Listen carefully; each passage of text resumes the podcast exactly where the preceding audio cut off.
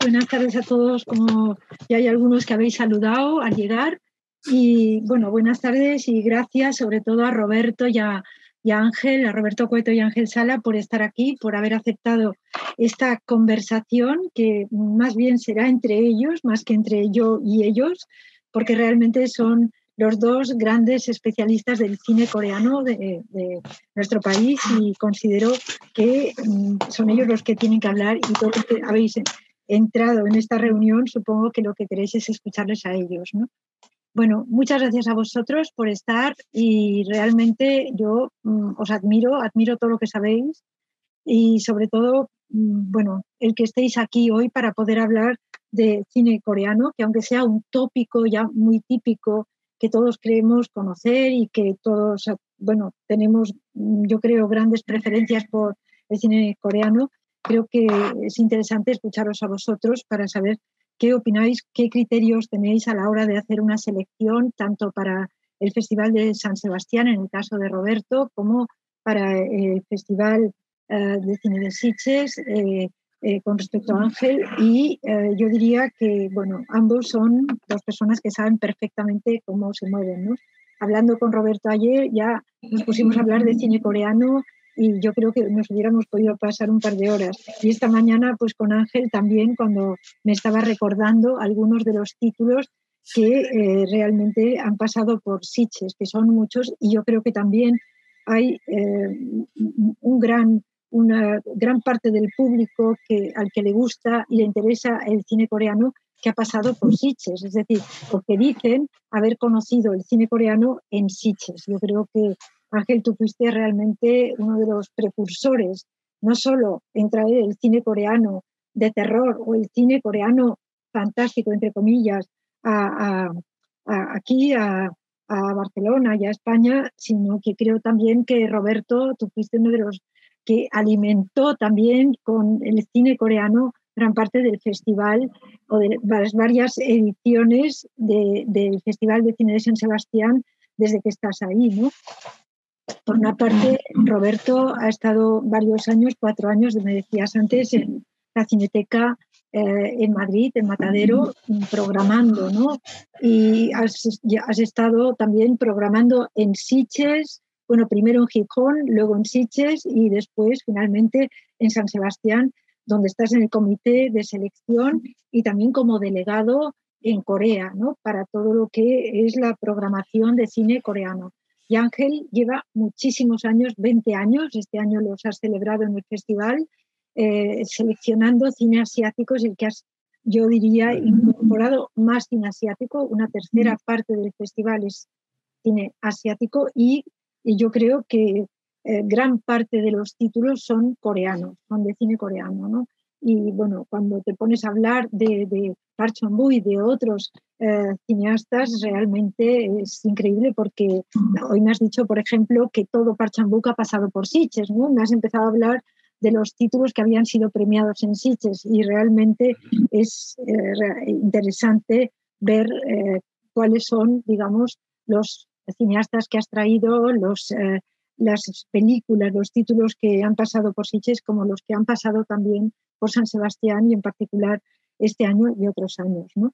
Bueno, yo creo que el cine coreano, yo no quiero hablar del cine coreano, quizá luego entraré en las preguntas, pero mm, realmente es un cine que si pensamos que compite con todas las cinematografías asiáticas, yo diría, ¿no? Y eh, bueno, es evidente que eh, en muchos momentos creemos que la amplitud y el crecimiento del cine coreano en, los últimos, las últimas dos décadas, por decirlo así, ha sido inmenso. ¿no?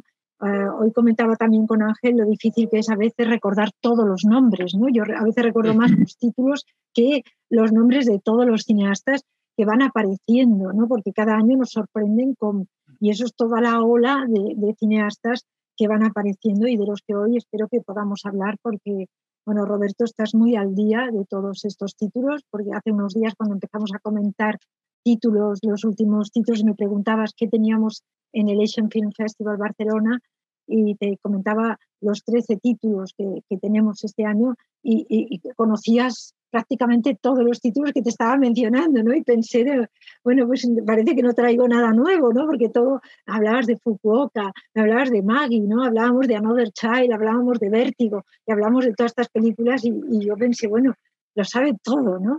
Pues sí, lo sabe todo seguramente, porque estás al día y esto es, es importante.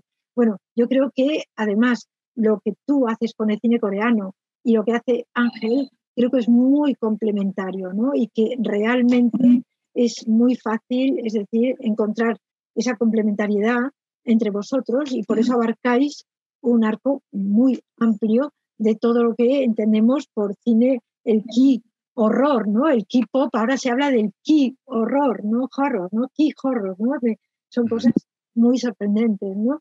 Y, y el cine experimental, el cine independiente, el cine más comercial, realmente ahora mismo, en fin, sabemos que el cine coreano ha estado protegido también muchos años con respecto en el propio país, políticamente hablando, en las dos, yo diría, desde los años 90, ¿no? cuando con la ley que hubo en Corea para que hubiera tan solo X títulos ah, mensualmente en el cine comercial, de manera que esto hizo que también el cine coreano se diera a conocer y que ahora mismo tenga, a diferencia de otros países, muchos seguidores.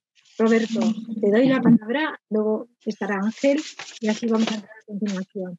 Es decir, desde tu perspectiva, ¿no? y en un sentido amplio, ¿qué me dirías con respecto a, esta, digamos, a estas dos últimas décadas del cine coreano? ¿Cómo ves tú esta evolución, digamos, de los títulos, de los cineastas?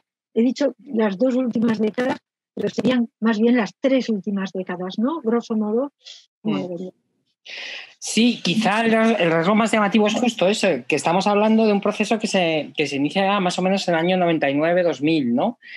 Y, y, esto sí que me parece, muy, me parece muy curioso y muy llamativo porque todos conocemos fenómenos en los que ciertas cinematografías nacionales han tenido un momento, digamos, de gloria por así decirlo, de repente han estado muy presentes en festivales de cine, se han empezado a distribuir películas, pero son eh, fenómenos que han durado poco tiempo, han sido bastante efímeros, ¿no?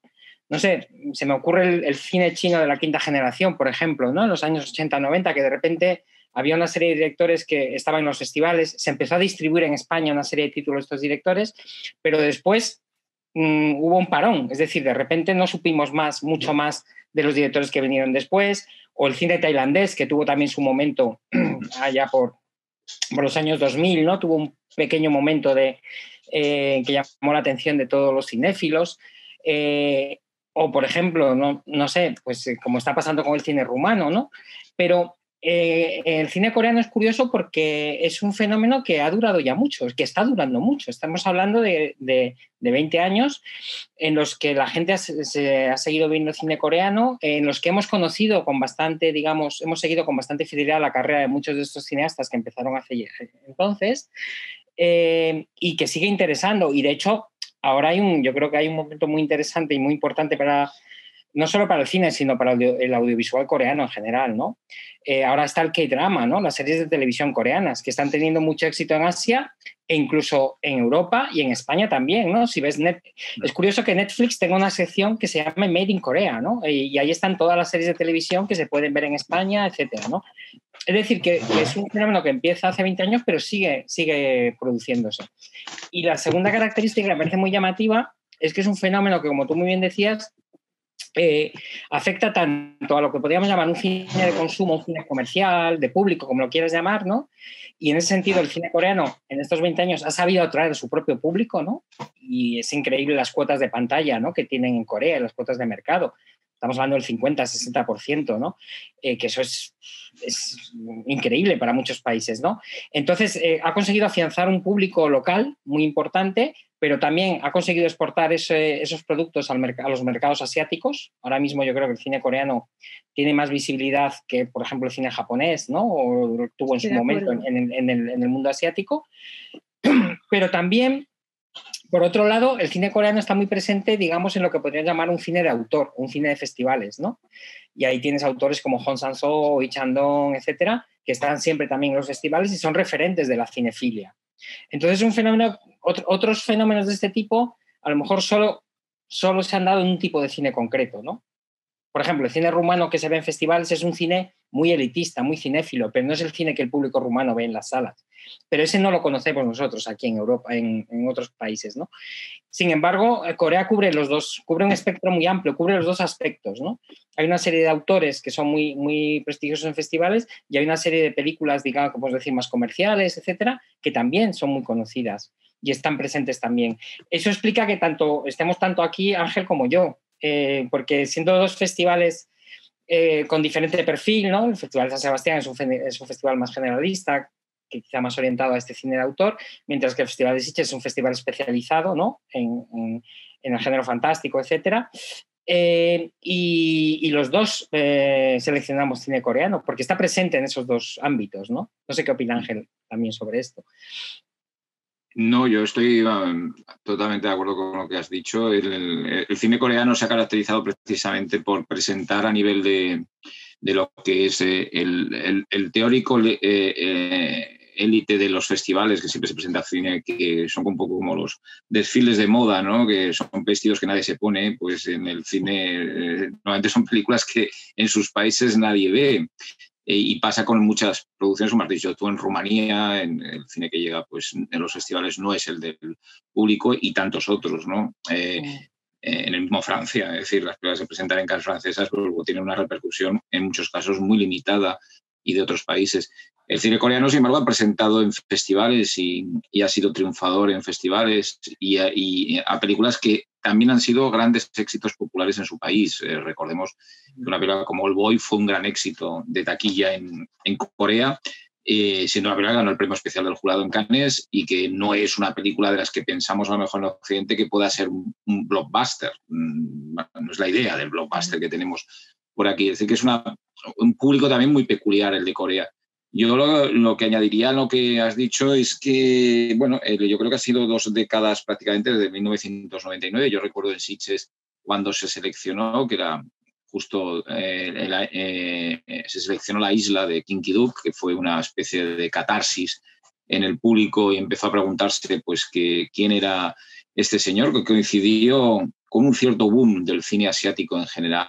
recuerdo que es la época en que eh, también se, eh, se, descubrió pues, de una manera más clara Takashi Miike con Audition en Japón o el, el, estreno de The Ring en una película que ganó en Sitges, por ejemplo, el premio a la mejor película. Es decir, como una especie de, eh, también el cine de Johnny To en Hong Kong, que empezaba a ser como muy potente ¿no? en, en festivales hubo como una y el cine coreano pues, que era en aquel momento era como partía como el el tercero eh, en la fila, ¿no? El japonés y el de Hong Kong eran como más potentes, como con más, eh, con más autores con posibilidad de, de calar hondo, al final fue adelantándose, ¿no? Es decir, incluso fue dejando detrás y hoy en día ha dejado detrás a, esas cinematografías que citaba. Es decir, hoy en día no es comparable el potencial que tiene en festivales, incluso en, en exportación, el cine de, Corea que al de, al de Japón y al de, y al de Hong Kong, que están, sobre todo el de Hong Kong, después de la situación también peculiar que vive la ex colonia británica políticamente y por la situación añadida del COVID-19, eh, estaba pero ya antes está en una situación un poco complicada, ¿no? y no estamos viendo grandes producciones de Hong Kong, una cosa es Hong Kong, otra es China, tampoco es que haya tampoco una catarata de grandes productos chinos que nos invadan, es decir, eh, pero el, de Hong Kong ha, perdido mucha fuerza de cara a festivales y a repercusión internacional. Sin embargo, el coreano, sí, que aunque luego me gustaría hablar del tema, sí que creo que ha perdido eh, o está en un momento, yo no diría que ha perdido, pero está en un momento complicado. Yo creo que has dicho tú algo muy interesante, que es la, la peculiaridad que tenía de exportación, es decir, eh, ha sido más asequible para el público el, cine coreano que el cine japonés o el de otras nacionalidades asiáticas. Eh, y eso le ha hecho que se estrenasen películas en cines, que llegasen a festivales internacionales, que, que se, incluso se, se, editaran en, DVD o en Blu-ray. Y ahora haya, pues en Netflix, por ejemplo, pues, esa sección de, de Corea, ¿no? Esté presente prácticamente. Pero también esa relación nueva de eh, cinematografía coreana con plataformas y estrenos prácticamente en muchos casos muy automáticos, eh, también eh, para mí está, está, planteando una serie de, problemas o de situaciones que son, son nuevas y que no acabo de ver claro cómo va a afrontar la propia industria y la propia producción coreana. Me da miedo de que se, de que se haya, haya como una especie de plantilla de las películas que funcionan eh, fuera. Antes esto no se veía tanto. se arriesgaba más el mercado a presentar un Old Boy, a presentar un Jin o a presentar ciertas películas y con, o, las películas de Kim eh, que eran muy, populares allí, pero se atrevían más a ver lo que pasaba en Occidente. Ahora parece que llevamos un poquito ese, esa plantilla, ese algoritmo que implantan las plataformas, que me da un poco de miedo y empezado a ver algún síntoma de, influencia, porque claro, lo que ha implicado es que, y Roberto lo sabe muy bien, ahora llegan los distribuidores eh, europeos, a, por ejemplo, a, las compañías internacionales coreanas, y claro, lo que ofrece no puede competir con lo que da Netflix, que compra para todo el mundo y por una cantidad espectacular.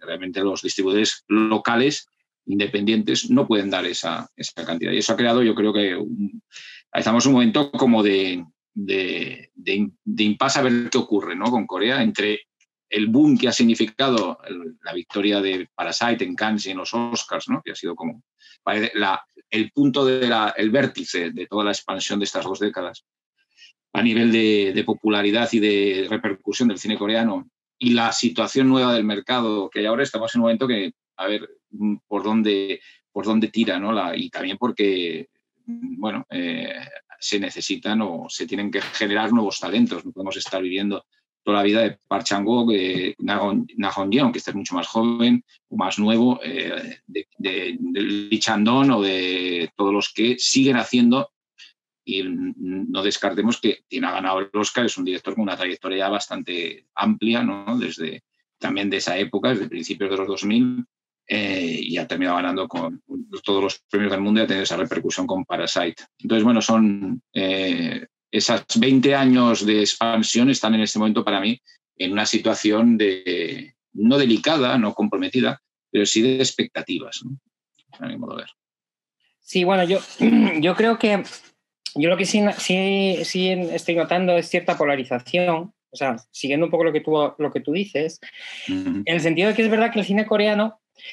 bueno, hay, dos también otra característica muy llamativa del cine coreano. Tú has hablado del cine japonés, del cine de Hong Kong, que eran como los referentes, ¿no? De nuestros referentes del cine asiático. Y es curioso porque además eran cinematografías cuyo pasado conocíamos más o menos bien. Es decir, el cine japonés, evidentemente, lo estábamos viendo desde, desde Yasuhiro Mizoguchi, etcétera. y el cine de Hong Kong. no se puede más. Todo el cine de acción, de artes marciales, todo eh, lo conocíamos, ¿no?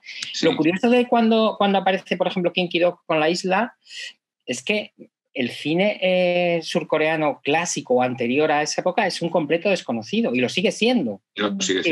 El cine clásico coreano sigue siendo desconocido. Hay una maravillosa producción en los años 50-60. Hay una nueva ola eh, coreana en los años 80 muy, muy interesante, pero todo eso sigue siendo totalmente desconocido. Es decir, que eh, conocemos cierto cine coreano, eso me parece cada vez más, más obvio.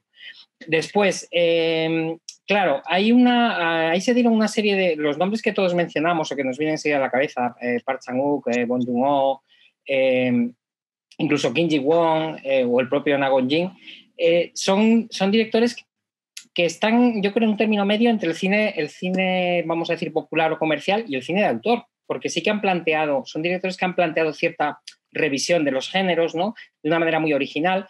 Y claro, eso hizo que, por ejemplo, eh, un director como Bong Joon-ho haya estado en Cannes, haya estado en San Sebastián y haya estado en Sitges y puede estar perfectamente en, esos festivales, es decir, no o por ejemplo Kim Ji-won, si recuerdas, estuvo en San Sebastián con, con sí, también, ¿no? Que fue una apuesta un poco extraña en su momento y a la gente le pareció, pero bueno, era reivindicar que había cierto cine de género que podía ser también autorial en cierta manera o tener un estilo que lo apartaba del producto más estandarizado. Quizá está están desapareciendo esas figuras intermedias, ¿no? Eh, yo creo que ahora mm, lo que estoy viendo más es que se está produciendo un cine comercial o popular, que quizá es verdad que puede que esté cada vez más estandarizado, ¿no? O más, eh, o siga modelos más prefijados. Y en cambio hay un interesantísimo cine eh, de autor, yo creo, en Corea, pero que se está moviendo más bien en, en circuitos del cine, tota-, en circuitos totalmente independientes, con presupuestos mucho más bajos y que mm, ya mm, parece que se están separando esos dos mundos bastante, ¿no? Cuando antes había esa conexión, ahora parece que, son eh, mundos inconexos, ¿no? Entonces, eh, claro, Netflix posiblemente es raro que apueste, por ejemplo, por este tipo de películas independientes coreanas. Y hay un montón, películas como, como las que tenéis en el festival, vosotros ahora, ¿no? Sí. Eh, claro, yo pienso, decías tú, comentabas, Fukuoka, por ejemplo, Maggie, que a mí es una película que me encanta, Another Child, son películas que evidentemente se escapan a ese tipo de cine comercial coreano tanto estética, eh, narrativamente, que a mí me parecen muy interesantes, eh, pero no encajan en esa idea que tenemos de un cine coreano de acción. O también, claro, el K-drama está creando unos estereotipos, ¿no? De melodramas, de comedias románticas, de thrillers, etcétera. Y hay, un, hay una riqueza ahora mismo en cine coreano que yo creo que se nos, se nos está escapando, porque estas producciones pequeñas independientes tienen menos probabilidades de, de verse, ¿no? Sí. Entonces, eh, pues tiene que ser en el circuito, generalmente en el circuito de los festivales, ¿no? Supongo que aquí tú también, Menéndez, tendrás algo que... Porque tú, no, yo el festival, te habrás encontrado con esta circunstancia, ¿no? Nos encontramos con todas estas circunstancias y muchas más, ¿no? Por un lado, bueno, es que, claro, recogiendo lo que habéis dicho uno y otro, por un lado, claro, el éxito de Parasite eh, ha llevado pues, a, algunos distribuidores españoles que no tenían cine asiático a querer tener porque creen que va por allí, ¿no? Que, que, que pasa por Asia y que entonces, bueno, nos ha pasado que a la hora de hacer la selección y buscar al distribuidor, nos hemos encontrado que ya, la película se estaba distribuyendo en España o que se iba a distribuir o que no nos la daban porque a lo mejor el distribuidor europeo en un momento dado pensaba que la iba a vender a uno español o los, eh, digamos, los directamente el distribuidor coreano o bueno, otros distribuidores de otros países que la iban a vender a España debido a este éxito de Parasite, ¿no? Esto por una parte. Por otra, cuando has hablado de la historia del cine coreano, es evidente que se conoce muy mal, pero se conoce muy mal eh, la historia del cine mudo, coreano, la historia del cine bajo la dominación japonesa.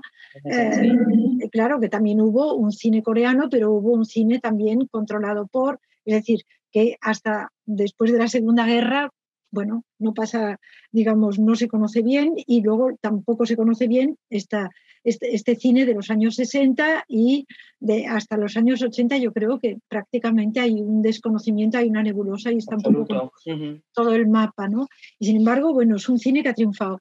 Yo, yo creo, y has hecho una separación que me ha parecido muy interesante y tú también, Ángel, eh, bueno, es difícil no, no, compartir con vosotros lo que, lo que estáis diciendo porque realmente no se puede estar más de acuerdo, pero es cierto que yo creo que el triunfo en un momento dado de estas figuras que se han mencionado, el Park Chan-wook, de Lee Chandong o incluso de Lee Sang-bu, ¿no? que también es otro que yo creo que lleva el cine, este cine tan potente, como dice eh, Ángel, que lo lleva muy lejos, es decir, que, que realmente eh, es, yo creo que plantean temas que, a lo mejor, bueno, otros, otras cinematografías no han planteado, ¿no? Y ellos no tienen ningún problema, no hay ningún tipo de prejuicio, que van hasta el final, ¿no? Entonces, bueno, yo creo que parte del éxito es esta, esta mm, fusión de géneros que, por ejemplo, esto lo has mencionado muy bien, Roberto, y también, esta fusión de géneros que al final, bueno, predomina, puede predominar el cine, puede predominar el, cine de autor, puede predominar el cine más independiente y yo creo que esto, esto ha sido parte del éxito de estas figuras que hemos mencionado antes. Sí, lo que pasa es que hay un, hay un riesgo, yo creo, de que esto sea un poco también una ilusión. Fijaos el caso Parásitos que, habéis mencionado. Eh, Parásitos además es que, claro, hay una apoteosis, ¿no? que es el Oscar, ¿Y qué pasa? Después viene la pandemia y es el, gran silencio. O sea, de repente, eh, ese momento que hubiera sido el espaldarazo, ¿no?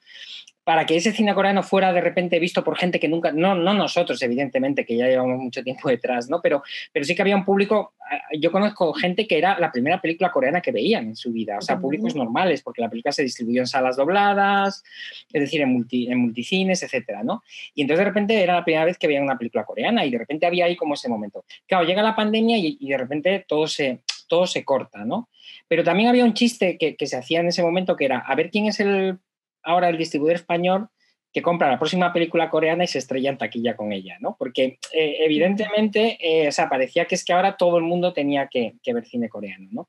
Eh, entonces, por ejemplo, hay un dato que, a mí me parece muy significativo.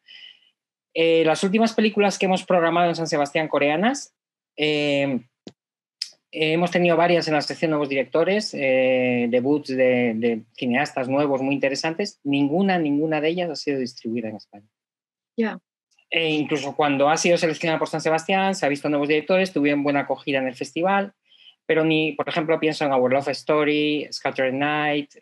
este año teníamos dos películas que a mí me parecían maravillosas, eh, Ghoul y Moving On, ¿no? Eh, ninguna de estas películas eh, ha sido adquirida por un distribuidor español. Tampoco, tampoco van a estar en Netflix, eh, porque Netflix no es el tipo de, producto que le interesa a Netflix, ¿no? En Netflix pues, podrás encontrar más bien estas películas bueno, pues de acción o las comedias románticas, los melodramas o los K-dramas, ¿no? Las, las, series de televisión. Entonces, eh, a veces pensamos que uh, el cine coreano, es estos fenómenos a veces de que la gente habla mucho de ellos, pero realmente los ve. O sea, realmente está, o sea, yo a veces me viene gente, ah, que el cine coreano me han dicho que está muy bien, sí, pero ¿qué has visto? ¿no? Entonces ahí eh, quizá también a veces hay un poco de ruido alrededor, pero es cierto que se nos está escapando bastante de lo que, de lo que se está haciendo. ¿no? No sé el caso, la experiencia de Ángel con, estas, con las películas que él ha tenido en Sitges últimamente, ¿no? Bueno, yo, yo veo el peligro, eh, yo sí que veo un, peligro en el, en el, cine coreano que es común a todos los, yo diría incluso al más poderoso de todos, que es el americano, que, de hoy en día, que es el tema de la, de la inmediatez, del consumo rápido y que no genera más que un comentario en 150 caracteres en Twitter. Esto eh, me preocupa mucho porque crea que las películas se olvidan muy fácilmente y, lo, y, se olvidan a un nivel muy amplio, muy grande. Yo me, me, sorprende un poco, y como estamos hablando de cine coreano, no hablaré de otras nacionalidades, que también ocurre, eh, como películas que además me consta que a ti algunas de ellas te gustaban también muchísimo, que pasaron por siches de género, que tuvieron una repercusión importante, que no ganasen grandes premios, pero a la gente les gustaron, que los directores incluso que de ellas, eh, dentro de la industria coreana, se ha vuelto no se ha vuelto a saber mucho de ellos, y hay muchos. ¿eh? Tú te diría películas como Sorun, Epitaph, eh, de un Invited, que además está dirigido por Lee Seo Yeon, creo que era, que era una mujer. pero ha hecho Bluebird, que era otra película interesante también. Pero que no ha tenido una, ¿sabes? Aquella trayectoria que se esperaba, porque aquella película impactó mucho en Sitges, ganó un premio, mm. gustó muchísimo, Mm, no, no llegó, no, no, se ha sabido demasiado con ella. Eh, que era una película también de los últimos años que tuvo una gran fuerza en, festivales especializados, porque era una película en el fondo de, terror, pero tampoco lo ha tenido eh, el, director una continuidad. Es decir, incluso las películas no se, no se recuerdan, es decir, no se recuerdan ni siquiera a nivel de muy fan. Este es lo que eh, me preocupa, ¿no? La recordamos tú y yo, cuatro más, pero que somos enfermos de esto. Pero, que, pero mm, entonces, esa inmediatez que además a lo que ha contribuido mucho el consumo mm, eh, pues establecido en plataformas que nos obliga quizá a ver las cosas muy rápidamente y estar muy al día, esa obsesión por estar al día, ¿no? Es decir, estar he visto lo, último, y lo último es lo que pone Netflix, lo que pone Amazon, lo que pone cuatro, ¿no? El filming, como mucho, ¿no? Mm, que es quizá un punto más, más abierto, más, más extenso. Entonces, a mí me preocupa mucho ese, ese nivel de, del mercado actual que pueda afectar a, sobre todo a las películas que estás diciendo tú, de directores nuevos, de, muy independientes, porque estas no van a tener ni siquiera esa distribución. muchas de estas películas de dicho ya no la tuvieron. Es decir, ya muchas Solun no se estrenó nunca en España. Eh, eh, Spider Forest, que una película pasó en San Sebastián, no se estrenó en España. Eh, bueno, hay muchas películas que no, no han llegado tampoco. Epitaph creo que tampoco se estrenó en España. bueno, mm, ya empezaba a ocurrir y, son películas que, bueno, han quedado ahí en nuestra, en nuestra memoria cinéfila, por los que nos gusta esto, pero y son películas que no son tampoco excesivamente de un, cine independiente de autor excesivamente cerrado. Es decir, son películas las puede ver un público, no diría grande, pero bueno, son películas de terror, muchas de ellas bastante visibles en un, momento determinado por muchos espectadores, eh, que no requiere tampoco un esfuerzo especial. Una película que sé que a ti te gusta mucho, Habló Diaria, Es una película que, bueno. Olvidada totalmente. Sin Jeong Wan no, no, se ha sabido ya qué pasa con este señor. Eh, bueno, eh, a mí esto me preocupa. Es decir, y podría estar diciendo películas aquí bastante rato. Es decir, películas hemos pasado tanto nosotros como vosotros, ya no solo independientes muy pequeñas, sino más grandecitas, distribuidas por grandes distribuidoras coreanas como CJ o por, Showbox y tal, que, que nadie se acuerda de ellas. Entonces, esa, ese problema de la inmediatez, del consumo rápido y sobre todo esa, esa, fagocitación por fenómenos como puede ser el de Parasite, ¿no? Es decir, ¿has visto cine coreano? Sí, he visto Parasite. Eh, es la única que he visto. o en su momento, como mucho, que tampoco fue un éxito en España, me pasó desapercibida más allá de Siches, All Boy, ¿no? pero que sí. que luego ha tenido un recorrido que sí que la gente la, va viendo, ¿no? La va viendo por, por los canales, por tal, por ediciones que salen en Blu-ray, vale. Pues tiene, hoy en día, posiblemente si vas ahí a la gente, a un estudiante, ya digo un estudiante de cine, por no decir gente de la calle, películas coreanas, pues All Boy sí que te la dicen, ¿no? Seguro. Aparte de Parasite, te dicen The Host y All Boy, ¿no? Que son las películas que posiblemente conocen a la gente como coreana.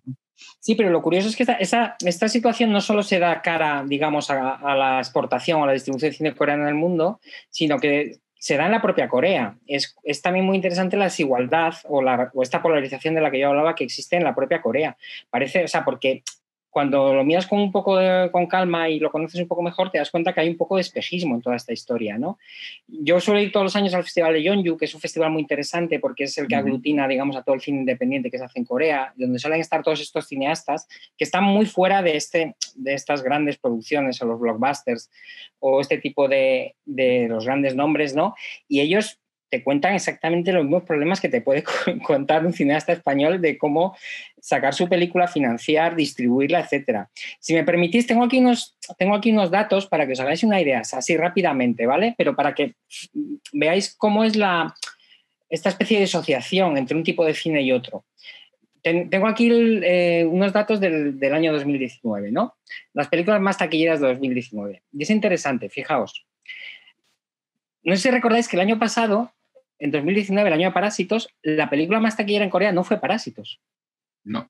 Fue una película que se llamaba Extreme Job, que es una película totalmente local, una comedia policíaca de acción totalmente local, que no se, no se ha distribuido en España eh, y que tuvo 16 millones de espectadores, 6 millones de espectadores más que Parásitos. Mientras que todo el mundo hablaba de Parásitos como la gran peli coreana del año, y era el boom del cine coreano, los coreanos estaban viendo Extreme Job, o sea, preferían, les gustaba más. Eh, vieron Parásitos, que fue la segunda en taquilla, pero 6 millones de espectadores es una diferencia grande. ¿eh? O sea, eh, entonces, esa fue la taquillera. Y las películas que alrededor de la tercera fue una película que se llamaba Exit, una película de catástrofes muy divertida, por cierto. pero que tampoco se ha, se ha, estrenado, ni está en Netflix, no, ni nada. Y la cuarta fue una película que se llama Back to Sam, que se ha podido ver ahora en, España porque el Centro Cultural Coreano ha organizado esta, esta Semana de Cine Coreano y está en filming ahora, se puede ver durante una semana o así. Estas fueron las cuatro películas más taquilleras, es decir, no tiene nada que ver con lo que estábamos hablando, son, eran, son productos muy locales, eh, con un humor muy, muy coreano, porque el humor coreano también hay que entenderlo y hay que saber captarlo, ¿no? O con giros melodramáticos muy, también que es algo muy propio de, esa cinematografía. Pero fijaos ahora las películas que estábamos viendo en festivales, os digo algunos datos. Hubo una película que se llama House of Hummingbird, que ganó, que ganó varios festivales, eh, hizo muchos festivales, estuvo en Cinema Jove aquí en España, de Bora King, y esta película, que era como uno de los grandes títulos digamos, independiente del cine coreano y que se vio en muchos festivales en España, hizo 145.000 espectadores frente a los 16 millones de Stream Job. ¿Ves la diferencia? Eh, House of Us, que es otra película que se distribuyó, o sea, que se movió mucho por festivales y ganó premios, etcétera, 56.000 espectadores. Pero ya lo más sangrante es lo que os cuento ahora. Hong Sang-soo, Hong Sang-soo, el gran autor eh, coreano, ¿no? El que está siempre en Berlín, Venecia, que tiene tiene dos películas al año y están siempre en festivales. Hizo en 2019, con las dos películas de ese año, Grass y Hotel by the River, Grass hizo 7.500 espectadores. Y Hotel by the River, 7.000. O sea, daos cuenta eh, de cómo hay una es decir, los coreanos ven unas cosas, nosotros vemos otras, eh, nosotros pensamos... ¿Qué pasa aquí también? Es decir, sí, claro. aquí, ¿cuál es la gran película de festivales en los últimos años? Que, pues, o que arde, por ejemplo, o, o, la de, o las de Albert Serra, ¿no? Una película de, Albert Serra, que está en Cannes en la sección de los Patiño, Albert Serra, etcétera, no se ve en España o encuentra muchas, tiene muchas dificultades para, para distribuir. ¿no? incluso el francés, ¿eh? eh las películas de Bruno Dumont que nos encantan, pero ¿cuál, ¿qué película de Bruno Dumont ha debido hacer alguna taquilla interesante en, en Francia? Claro. Pero sobre todo lo que se ve aquí, Ángel, es lo que, es lo que tú comentabas, que tenías toda la razón, de ese fenómeno, como que es el fenómeno Parásitos, que era una película que tiene éxito de público, al mismo tiempo está muy presente en los festivales, ¿no?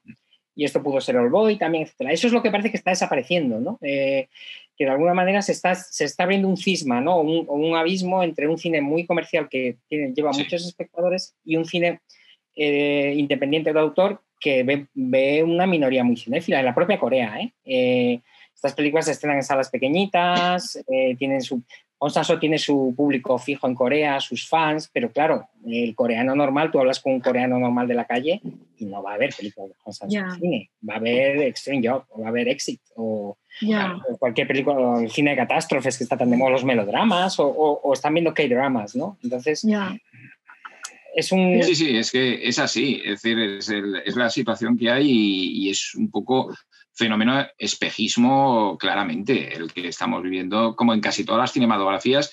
Lo que pasa es que en, Corea ha llevado un sistema hasta hace poco muy interesante que mm, las pruebas se, canalizaban muy bien por festivales, eh, incluso las, las, grandes, ¿eh? es decir, tenían como una... Se está perdiendo. Se está perdiendo. Está perdiendo porque a nosotros nos pasó con una película que nos gustaba bastante, que vimos en la Berlinale, que era Time to Hunt, eh, tiempo de caza, que, está, la teníamos confirmada por la distribuidora internacional y de repente nos un día vemos que la van a estrenar en Netflix. llamamos y bueno, ¿esto qué significa? Claro, ni siquiera pandemia, al este estreno en ¿eh? Corea. O sea, fue la pandemia. Pero este ¿Qué ha pasado con Time to Han? Es una película que posiblemente pasa por Sitges, tiene cierta repercusión, se habla un poco, se introduce en un tipo de, de, público, aunque sea el público de festivales, y empieza a circular. Mm. de alguna manera. Hoy, ahora se ha, estrenado directamente en, Netflix, posiblemente la haya visto más gente que otras películas coreanas, pero ¿quién sales ahí fuera y dices, está en tu hand, o tiempo de caza, y nadie mm. sabe lo que es? Es decir, eh, es lo que, en, la plataforma un poco a veces eh, el público no, digamos, el público no especializado se confunde. Es decir, ve, quiero decir, ve un montón, ve un catálogo tan amplio, ¿no? Ve un montón de cosas eh, yo recuerdo también, nosotros tuvimos otra, otro caso similar con Ilan, la película Kim Ji-won, que tuvo la sí, de San Sebastián, pero era, era, la había adquirido Netflix. Pasa que ahí sí que se pudo hacer una operación con ellos, ¿no? De hacer la premier en, en San Sebastián. Entonces, y nosotros la pasamos de sesión sorpresa. al festival y fue bonito, ¿no? Por, por lo menos poder hacer la alfombra roja con ellos en, en San Sebastián y la película luego pasó a Netflix, ¿no? Entonces, bueno, yo creo que también en ese caso el festival le da, la, destaca un poco, ¿no? Le da, le da un poco de singularidad, ¿no? Sí, le da singularidad. Corre el riesgo de muchas veces de que, bueno, la película pues quede ahí entre un montón de K-dramas o en un montón de películas chinas, hongkonesas, eh, y, bueno, el público que no está un poco puesto, que no es, pues a veces se, pierde, se despista, ¿no? Sí, sí, totalmente. y en el caso de Ten Hunt fue, fue sí, fue, fue curioso porque recuerdo que la vimos en Berlín, ¿no? Fue la primera en Berlín.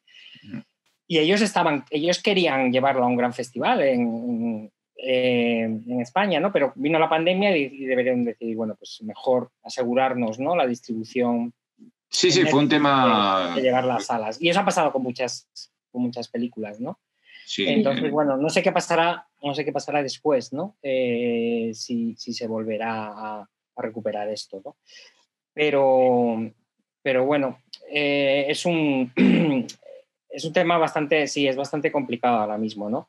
Y el problema son eso, estas, yo sobre todo eso, a mí me, me, da mucha pena estas pequeñas películas que, que están muy bien y que, y que, no sé dónde va a estar su hueco, ¿no? No lo sé. Porque para un distribuidor es arriesgado también irte a esas películas, ¿no? Es decir, para un distribuidor es arriesgado ahora cualquier cosa. bueno, sí, ahora sobre todo, pero incluso en circunstancias normales también lo era, ¿no? Eh, sí, sí, sí. Eh, entonces, bueno, pues, pues claro, mm, y, me da pena porque al final lo que se, nos quedamos con una imagen muy estereotipada de lo coreano, ¿no? O del cine coreano. Además, yo creo que ahora, si os dais cuenta, el cine coreano forma parte de un fenómeno mucho más grande, ¿no? Que es lo que se llama el Hallyu, ¿no? Es decir, está la, ola coreana esta, ¿no? Está el K-pop, está la música, ¿no? Que está, está arrasando y está teniendo mucha más, incluso, presencia eh, mediática que el cine. Eh, las series de televisión también, ¿no? Incluso la cosmética, ¿no? El K-beauty, eh, la, comida, ¿no? Que está, que está cada vez, la gente está interesada por la comida coreana, por la gastronomía. Entonces hay como una especie de gran ola coreana, ¿no? Que, que cubre muchos aspectos. Sí, incluso... El cine sea de el más minoritario, ¿eh? Ya, Incluso en el aspecto de que, que, era más potente a nivel de, de, impacto, que era el cine que más cubrimos en Sitges coreano, el cine de acción o el cine de fantástico, lo que más ha impactado últimamente en este sentido es la serie Kingdom, que es una serie de televisión, que, posiblemente, fíjate que hubo una película parecida, que era, era, parecida. Y, que no pasó totalmente desapercibida, y sin embargo todo el mundo habla de Kingdom. Sí, sí, además fueron muy seguidas, Rampage y muy Seguidas. Y, y, de Rampage, que está en Netflix también, pero nadie habla. sin embargo, de, de Kingdom, mm, bueno, entonces ahí hay como como una serie más se ha aprovechado de dos, de dos aspectos eh, muy, muy propios del cine, del cine coreano. El, tema fantástico terror zombies que había puesto de moda tremendamente Tenabusan.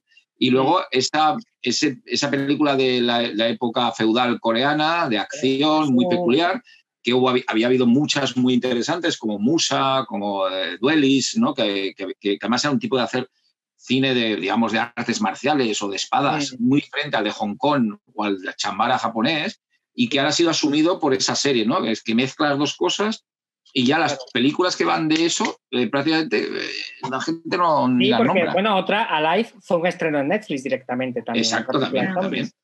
O sea, directamente una película de... fue a Netflix, ¿no? Sí, claro, también. Es una película posiblemente que Mm, programada en Sitges hubiese tenido una repercusión muy, muy fuerte a Live. Es decir, es el típico producto que mm, a la gente le llama la atención en un festival especializado, porque es muy divertida, tiene un punto de vista muy, muy de videojuego, muy, de, muy joven también, muy, con, con personalistas muy, adolescentes, muy jóvenes. Hay esa historia de amor casi K-pop entre, entre los dos protagonistas, son dos personajes muy propios de, eso. Y, bueno, todo eso son datos que, bueno, que hay que tenerlos en cuenta. Las plataformas sí que, sí que creo que están haciendo una buena labor, pero que bueno, que eso, que estaría bien que pudiéramos tener acceso a... Porque yo creo que es, es, mucho más rico que todo eso el cine coreano, ¿no? Ahí hay, y tú lo sabes porque tú en, la, en, la, en, tu programación tienes, tienes películas que se salen por completo de esos esquemas, ¿no? Sí. Total. Eh, entonces, esa, claro, pues eh, no sé, estaría bien que, esto se, también se, Que bueno, es lo que estamos haciendo en los festivales, ¿no? Lo que estamos intentando hacer, en realidad, ¿no? Sí, bueno, lo que yo creo que ahí hay una labor muy fuerte a hacer. Eh, bueno, yo creo que ahí está haciendo, en cierta manera, algo filming interesante, también creando pues, mm. vías de acceso a un cine más complicado, más eh, y, y a veces otras plataformas de otra, de otra forma menos efectiva, pero lo están haciendo. Pero bueno, eh, recordemos que, por ejemplo, hay festivales ya históricamente que han creado sus propios canales de difusión y sus para, para, canalizar precisamente esas películas que no tienen acceso fácil a la distribución. Sí, pero además no, no son películas necesariamente complicadas. ¿eh? Es decir, no, no, no, Bueno, tú lo sabes, eh, tú tienes, por ejemplo, tienes Vértigo, por ejemplo. Vértigo es, es decir, son películas muy accesibles, lo que pasa es que son historias más intimistas, ¿no? Más, más, más personajes, más humanas, más y que tampoco caen en el, en el, melodrama típico coreano, ¿no? y, pero que son películas perfectas, o sea, que se pueden ver y se pueden disfrutar perfectamente. No estamos hablando fíjate que ha pasado siempre esto, ¿eh? el, cine que no tenía ese punto un poco extraño tal, le ha costado. Por ejemplo, nosotros en, en películas como del principio de la ola del cine coreano, como Ilmare, ¿no? De la película, que tuvo hasta un remake americano con Ken Reeves y, Sandra Bullock, La Casa del Lago. Eh, fíjate que esa película en España no, la conoció nadie. Es decir, porque ya se salía un poco, aunque tenía un punto fantástico, ya se salía de lo que considera la gente como cine coreano. Es decir, eh, que en muchos casos es cine de acción o raro o violento o con personajes rarunos o con gente, en el fondo a, mucha gente lo que le hace es lo que le sorprende de Parasite son esos personajes tan extraños que, no son tan difíciles de encontrar en la propia Corea, los que tú has estado muchas más veces que yo en Corea, pero yo también he estado, y ese tipo de paisajes urbanos de gente existe y es, es propia de la fauna eh, urbana de, de, Seúl y esto ya estaba en The Host, en cierta manera, en, un concepto de película más fantástica todavía, pero claro, la gente cuando ve algo muy normalito y tal, pues bueno, ya no es, ya, ya no es como, y muchas películas de esa ola, que fueran mucho más normales, se quedaron fuera. Ya en los años 2000 no las compró nadie, es decir, no las compró nadie. Entonces eso, bueno, complicado. Hay un cine coreano así independiente que es muy de lo, es de lo cotidiano, es decir, que plantea que serían perfectamente extrapolables posiblemente a, a otros países, ¿no? Y ese, claro, le, quizá le falte ese punto, ¿no? De exotismo que la gente al final quiere, ¿no? Pero creo que es muy interesante porque se desmarca también de esos estereotipos, ¿no? Eh, y no sé, eh, eh no sé si tuviste este año San Sebastián eh, Gull y, Moving On, tuviste ocasión de verlas, Sí, sí, las vi, las vi. dos películas a mí me parecían estupendas, ¿no? De dos, directoras muy jóvenes, además, eh, óperas primas de dos directoras jovencitas. Y, pues eh, eran dos películas, yo creo, una sensibilidad muy especial, ¿no? Y que planteaban temas perfectamente comprensibles. Domésticos, cotidianos, intimistas. Claro. Totalmente. O sea, a mí es una película que me recordaba a Corea, ¿no? Al cine de Corea. Es que hay un contagio. Como habla de la familia y tal. Y Ghoul era una película también con una fuerza ¿no? y una energía muy, para ser una ópera prima de una directora también muy, muy potente. ¿no? Entonces, claro, me pregunto por qué estas películas eh, no, no, pueden. No entran en el mercado, sí. Yo mm. también. No, yo lo que quería también comentar es que cuando hablamos de cinematografías es casi inconfundible. Ves una película de Corea y aunque no supieras que es coreana, dirías, este, este es cine de Corea, es cine japonés, es cine... ¿Cómo, es que es tan, digamos, se define tanto una cinematografía como la coreana eh, de una manera muy especial, la japonesa de una manera muy especial, la iraní? Es decir, que finalmente, eh, esta mañana Ángel lo estábamos comentando también, ¿te acuerdas? Cuando decías, bueno, es inconfundible, ¿no? Y hablabas de, hablamos general, o sea, haciendo generalidades, ¿no? Diciendo y extrapolando un caso porque se repiten, ¿no? Y cómo te permite distinguir una cinematografía de otra, ¿no? Como eh, también nos pasa con el cine francés, el cine alemán, el cine tal. Y nos sigue pasando en, Asia con el cine coreano de una manera muy particular, a pesar de que existen también mm, un contagio, ¿no? Entre el, cine japonés ha sido muy contagioso durante una época para, para estos dramas más intimistas que, vemos también en el nuevo cine coreano, ¿no? Sí, pero yo creo que, que Corea ha sido muy el cine coreano ha sido muy hábil en, diferenciarse, ah, quizá. Sí, en, manejar géneros que podía conocer todo el mundo con, desde una perspectiva muy local. Y, es, y esto yo creo que es una de las cosas que le ha dado, lo ha hecho más atractivo para todo el mundo, ¿no? Mm, citaba, o sea, cuando, por ejemplo, una de las películas clásicas de, de este boom de cine coreano, Memories of Murder, ¿no?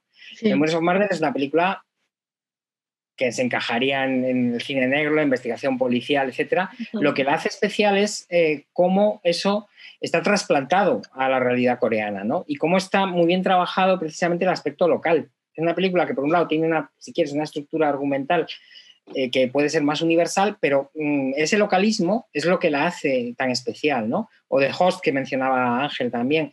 Eh, The Host es una monster movie de toda la vida pero hay en ella un sentido del humor, un sentido, no sé, un tratamiento de los personajes, etcétera, que la diferencia por completo de la Monster Movie americana, porque trabaja muy bien. Yo creo que es, una, es un cine que, aunque esté trabajando con argumentos importados o con modelos importados, sabe muy bien trasplantarlos a su propio, a su propio suelo, la propia Parásitos, ¿no? Eh, yo creo que, bueno, pues sí, esos personajes, y de hecho el éxito de Parásitos en Corea también viene, viene un poco de, ese reconocimiento, ¿no? De, de, su propia realidad, ¿no?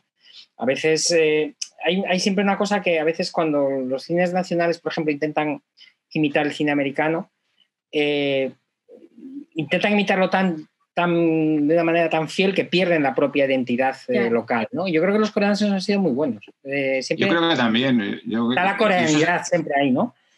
Se nota mucho en los, en los, géneros que pueden ser más, más permeables, ¿no? como puede ser el cine de acción o el cine de terror. que, que, por ejemplo, en las películas que recordamos de terror coreanas de los últimos 20 años son las que más propiamente coreanas han sido. Es decir, Dos Hermanas de Kim Ji-won, por ejemplo, que es una película de, tremendamente basada en, una en un cuento popular coreano que ha sido tremendamente, y es la, quizá una de las películas que mejor recordamos de, género o en el cine de acción, ¿no? que podía tener muchas influencias del, del, del yakuza japonés por proximidad y del cine de Hong Kong. Y sin embargo, las películas de, de gángsters o de tipo son tremendamente personales, tremendamente propias de Corea, ese paisaje urbano de las películas de un Emily Gangster o de un New World, que a mí igual me encanta, eh, o de mm, incluso de una película tan, tan de, de, esquema como Public Enemy, ¿no? La, película que, hace, ya hace bastante tiempo, 2002 creo que era, pero que era una película de caza al asesino, ¿no? Que era ir detrás de un, de un... y que sin embargo tenía unos componentes propios, eh, o incluso las películas de venganza, ¿no? La venganza es una que hemos visto a montones en el cine americano, en el, cine de, venganzas, de, uno de los subgéneros de la acción y lo diferente que es el tratamiento de la venganza en, una película como I Saw the Devil, por ejemplo, ¿no? Es decir, que, eh, que le da la vuelta a, esa, además a esos conceptos tan típicamente coreanos como eh, también la diferencia entre paisaje urbano y paisaje rural, eh, crueldad de un modo muy diferente al que hacen los americanos, una crueldad que duele, no es una crueldad que es exhibicionista como la de una película americana. Es decir, al final la venganza del personaje te duele en las películas de donde en las películas americanas al final casi te, lleva a aplaudir ¿no? la venganza del personaje. Entonces esas cosas yo creo que las, han hecho muy bien. El, eh, yo creo que es, eh, bueno, o de, o de Wailing, que a mí me parece el ejemplo más fascinante de Na Hong Jin, ¿no? Una película de terror que es tan propiamente coreana, jugando con elementos de muchísimas nacionalidades. es decir, porque del, cine, del exorcista de Indonesia, del cine indonés, del cine... Y se embargo hace un componente con unos personajes tan propiamente coreanos, incluso hay un japonés, pero que lo tras, que, pone la mm. influencia de ese país en, en, Corea y me parece uno de los ejemplos más fascinantes de, los últimos años. incluso la doncella, si lo piensas, la doncella de Park Chan-wook está basada en una novela inglesa. Es decir, la, novela original transcurre en Inglaterra y es inglesa, pero cómo está eso trasplantado a, de manera estupenda. colonial, con, la relación con los japoneses, etcétera, es muy interesante, ¿no? Tiene un punto incluso de, gótico victoriano, trasladado muy bien, muy bien adaptado a ese, a ese universo, ¿no? Sí, sí, Entonces, en ese sentido, creo que en eso es parte del éxito que han tenido, ¿no? Yo creo que lo local siempre hay que mantenerlo, ¿no? Eh, porque realmente es lo que, es lo que le da, eh, lo que le da diversidad a, las películas, ¿no? Pasa en todo, ¿eh? Si imitar modelos americanos, bueno, pues para eso está el cine americano, ¿no? No tiene ningún, ningún interés, ¿no? Me parece muy triste estas películas que se ruedan en inglés, ¿no? Eh, que no son hechas en países eh, anglófilos, pero las ruedan en inglés para llegar a un público eh, en todo el mundo. No, tú mantén tu identidad local o nacional y, a ver qué sale de ahí, ¿no? A ver qué... Siempre es mucho más interesante, me parece. A mí. Hombre, nos pasa aquí también, es decir, cuando el mejor cine, por ejemplo, de fantástico de en España es el que tiene más personalidad, el de Alex de la Iglesia, por ejemplo, que es cuando mm, es el que ha sabido pues, poner los elementos hispánicos en, en el, o, el, REC, ¿no? El REC que era una película de terror que podía ser como una película americana, pero ¿qué pasa? Que, pues, que está rodada en Barcelona, está rodada en un territorio muy conocido de, para el público, que es ese piso, esas casas típicas de, de las ciudades españolas, y, bueno, creo que en la segunda parte, pues incluso hay una escena de zombies al ritmo de suspiros de España y batiendo huevos o haciendo una tortilla, ¿no? Que es, esos elementos que le daban, bueno, eh, yo creo que siempre el, el, Corea lo ha sabido hacer perfectamente, es decir, y espero que lo siga haciendo. Eh, y, cuidado porque, y esto Roberto los, los últimos intentos de hacer ciertos remakes de películas de Hong Kong y tal no acaban de salir bien. Eh, películas de acción eh, de Hong Kong que se han hecho el remake en Corea, eh, son películas que son fallidas, es decir, mm. funciona mejor el, tipo de acción, por ejemplo, pues, original y yo echo de menos mucho ese punto tan original que le daba Ryo Sewan ¿no? a, sus películas, ¿no? un City of Violence, ¿no? por, decir mm. alguna de, las suyas, que es una película de gángsters, de, de, bandas, pero con un punto eh, terriblemente coreano y, de idiosincrasia de la propia cultura, digamos, del submundo, del underworld eh, coreano, ¿no? que eso es lo que lo ha hecho interesante. No, pero, por ejemplo, un cineasta hablando de crueldad y violencia de género, violencia doméstica, como por ejemplo Lee San-bu, ¿no? Eh, no sé si con Tropical Manila, ¿no? bueno, recordáis un poco este cineasta, sí. Sí, bueno, ¿no? es bastante prolífico, hace... Es bestial, ¿no? Y luego... Hace, no sé, hace más que Hong Sanzo al año. Pero es que muchas más, pero yo no sé, la, recepción que tiene en Corea la desconozco, pero... Lisa Wu, Lisa yo, yo, le conozco personalmente porque siempre es, eh, está siempre en el Festival de Yeonju y es bastante, es un personaje bastante outsider. Eh, es decir, es, es un es un director muy tenaz, está siempre rodando, le gusta, o sea, es un apasionado, entusiasta. Es que ha hecho muchísimas películas. Rueda muchísimo porque rueda con un presupuesto muy bajo y rueda con en muy poco, en muy poco tiempo. Tú has visto, si ves sus películas tienen esa, eh, pueden parecer un sí, son un poquito, digamos, en crudo, ¿no? Son películas hechas con esa... Eh, y él, él es bastante... Lo que pasa es que es un, es un personaje, por ejemplo, que él, él, sobre todo, bueno, él empieza, sobre todo en Jeonju es donde más enseñó sus, sus películas, porque frente a, Busan, que es el gran festival coreano, ¿no? Donde se ve todo el gran cine, Jeonju siempre ha prestado mucha más atención a los cineastas independientes, ¿no?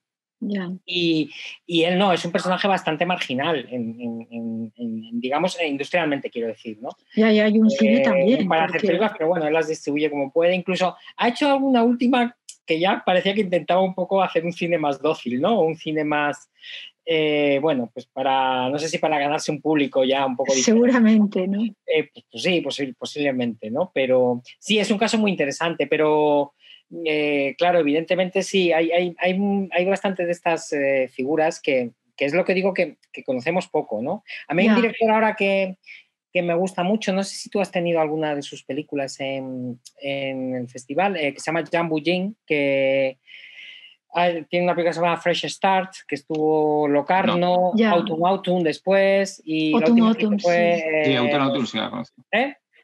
Pero no la hemos tenido, no la hemos tenido nosotros. No, le decía Menene. No, ah, sí, no, Autumn creo que sí. le decía eh, y la última es Winter Sleep, que era una peli muy, a mí me parece muy bonita. Y, por ejemplo, es un, es un director que ya tiene cierta reputación entre un, grupo más cinéfilo de allí, en, eh, sobre todo alrededor de Yeonju, porque Yeonju además sabes que tiene una política de, de producción, de, tiene ayudas para producir financiar películas. Eh, tiene un programa de, financiación de películas, dan como 90 mil dólares. Y, y, puedes luego coproducir con otra gente o incluso hacer la película por 90 mil dólares, ¿no? Y de ahí han salido cineastas muy interesantes, ¿no? Entonces hay un círculo ahí que está un poco al margen de lo que es la gran industria de, de Seúl, de lo que es el Festival de Busan, pero que, que de alguna manera se están, están creando toda una, una escuela muy interesante, ¿no? Y, lo que, el problema que siempre me cuentan a mí estos cineastas, siempre, siempre que es lo mismo que hablamos de los españoles, es que muchas veces lo, mm, más difícil que producir y hacer la película es distribuirla y exhibir. Ya, claro. Eh, es decir, es, es, que consiga una... Porque sí, van a festivales, se mueve mucho Rotterdam, Locarno, el propio San, Sebastián, en San Sebastián, en nuevos directores hemos tenido bastantes de estas películas. Eh, pero, pero luego pues son películas que, que cuesta exhibir incluso en la propia Corea, ¿no? Eh, y entonces, bueno, pues son, eh, son cineastas que conocen los más, digamos, los que los más metidos o los que, bueno, conocen mejor el cine coreano, pero no son muy conocidos popularmente y, son muy interesantes. Ya, sí, sí, claro. Bueno, Ángel, ¿qué, uh, ¿cuáles para ti, qué películas serían las más históricas en estos 20 años en San Sebastián, porque yo recuerdo muchas que he visto allí, de Hammer, de Hobbs, de Yellow Sea, en fin, eh, ¿cuáles serían para ti las, uh, las más, uh, las cuatro o cinco, las que quieras decir, que han sido más importantes para ti en, en, en Sitges, de las que has programado? Bueno, yo en Cine coreano, ¿eh?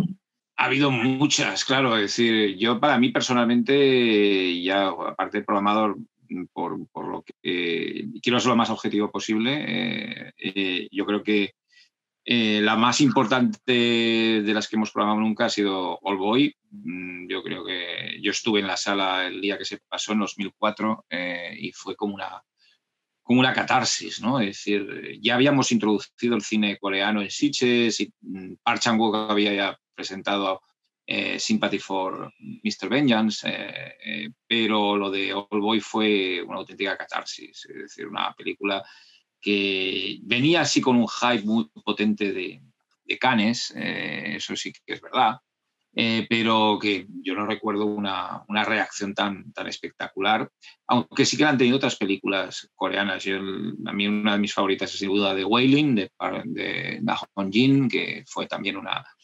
una, una, película que aparte de que consiguió muchos premios, eh, la reacción fue espectacular y, ha tenido una, un, seguimiento bastante potente. Es una película que se sigue hablando de ella bastante, afortunadamente.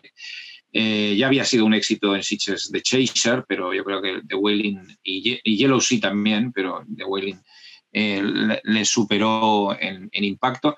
Luego otra película importante yo creo que fue sin duda alguna The Host de Bon Joon-ho, que también fue una gran sesión, además tuvimos eh, en el en el festival a, a Bon Joon-ho, que, bueno, un director que ha ido varias, bastantes veces, a, creo que dos o tres veces a San Sebastián, ¿no? Roberto. Pero que... que ¿eh? Tres, tres veces. Tres veces, creo. Y nosotros lo tuvimos allí y fue un, placer tenerlo en el festival y yo creo que, que fue una película que era 100% festival de Sitges y que marcó también una, un momento muy, muy determinado de, del festival en, ese momento, en esa situación. Y luego, en 1999, ya lo he dicho, la, la, isla, yo no era director todavía, me faltaban dos años, pero sí que, sí que fui el, sí que la seleccioné, la, la persona que la, la vi me impresionó, ¿no? Y fue una película que causó una, una sensación muy especial y recuerdo esas sesiones de, de Sitges de, gente saliéndose de la sala incluso, ¿no? Porque tuvo ese punto eh, como de, de, impacto físico, ¿no? Que era una película muy fuerte realmente y muy, muy nihilista. Yo creo que esas fueron, ahora en Sitges, bueno, y evidentemente en los últimos años, pues un pase como el de Tenabusan, pues también se recuerda, ¿no? Es decir, que fue espectacular.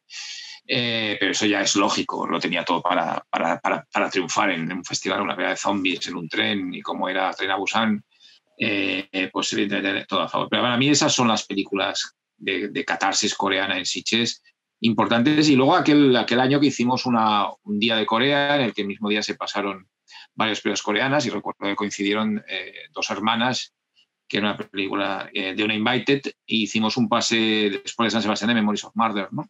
Eh, que fue una, aquel día también fue muy importante para, para el cine coreano en Sitges y también por, el, por lo que significó el pase de dos hermanas que, que bueno, tuvo una, una, repercusión brutal.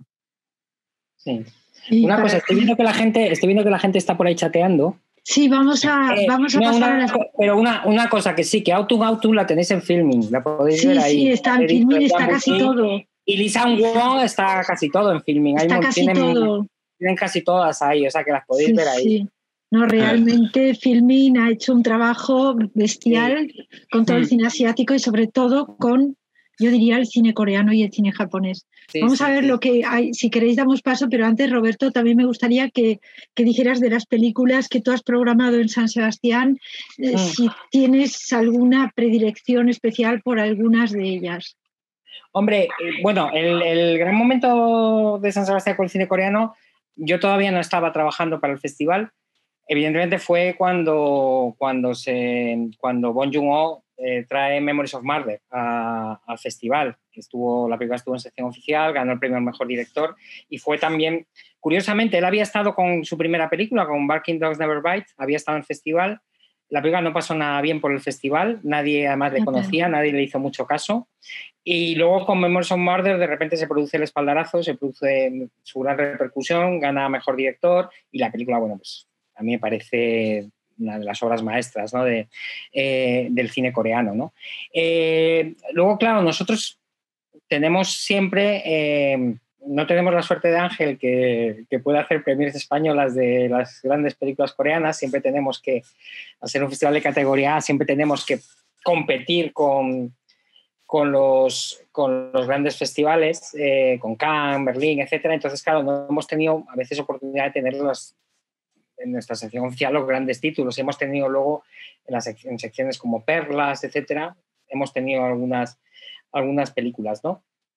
Eh, hay una película que, que, se llevó Ángel, que a mí me encantaba, que es una de mis favoritas también, que es Burning de Ichandong, que me parece es maravillosa. una de las más grandes películas coreanas es de maravillosa, sí, sí. Maravillosa. Eh, y, y, pero bueno, y, esa se la llevó Ángel. Eh, y, y, no, a mí realmente lo que más, lo que más me gusta, o lo que más me, me aprecio yo de la, de la, labor que estamos haciendo y yo especialmente, bueno, pues con mi relación con Corea, es, eh, es las películas que han pasado por nuevos directores. Es decir, me, me, son películas, ya te digo, pequeñas, que a lo mejor no han tenido luego una gran resonancia, pero sí creo que estamos haciendo una labor importante de, de reivindicar a estos nuevos cineastas. ¿no?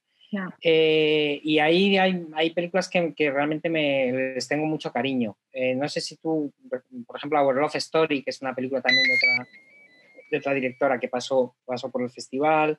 Eh, la, las, los que te he dicho este año a mí me, me gustaban, eh, me gustaban muchísimo. Eh, Scattered Night, que fue una película, no sé si tuviste ocasión de verla el sí. año pasado, sí, que es sí, otra también. película que había ganado el Festival de Muy buena. también, que me parecía de dos, dos directoras jóvenes también, eh, que me parecía una, una gran película, ¿no? Entonces, eh, claro, evidentemente también las grandes películas coreanas últimas, pero eh, esas pues generalmente nosotros pues realmente las hemos tenido en otras secciones, ¿no? Más que en la, que en la sección oficial. Pero la... Por favor, por Está favor, perdonar. Es que no sé, es una locura. eh, sí, bueno, es lo que pasa con el... Es lo que pasa cuando estamos todos así, que estamos en nuestras casas. Ya. Realmente Bueno. creo que es importante ¿eh? que para los, para los festivales, eh, yo creo que los festivales tienen que hacer esta función de sacar a los nuevos talentos ¿no? Eh, y, de, y de visibilizarlos, porque Ya. Evidentemente están los grandes nombres, que están muy bien, todos deseamos verlos, eh, pero creo que también no hay que olvidar nunca esa parte. Si, de hecho, si, eh, si los festivales no hubieran programado las primeras películas de Bong Joon-ho, Park Chan-wook, eh, Kim Ki-duk, etcétera, pues no estarían tampoco donde están ahora, ¿no? Es decir, que en ese sentido, Está claro. o Hong Sang-soo, ¿no? Que es un director. Bueno. Pues Hong Sang-soo, por ejemplo, es otro director que también ha estado en San Sebastián, ¿no? Ganó mejor director. Sí. Eh, también, bueno, pues evidentemente todo eso siempre es muy, es muy importante, ¿no? Pero Hong Sanso, que lo hemos mencionado ya vari- varias veces, parece que haga un cine para Europa, más que para Corea.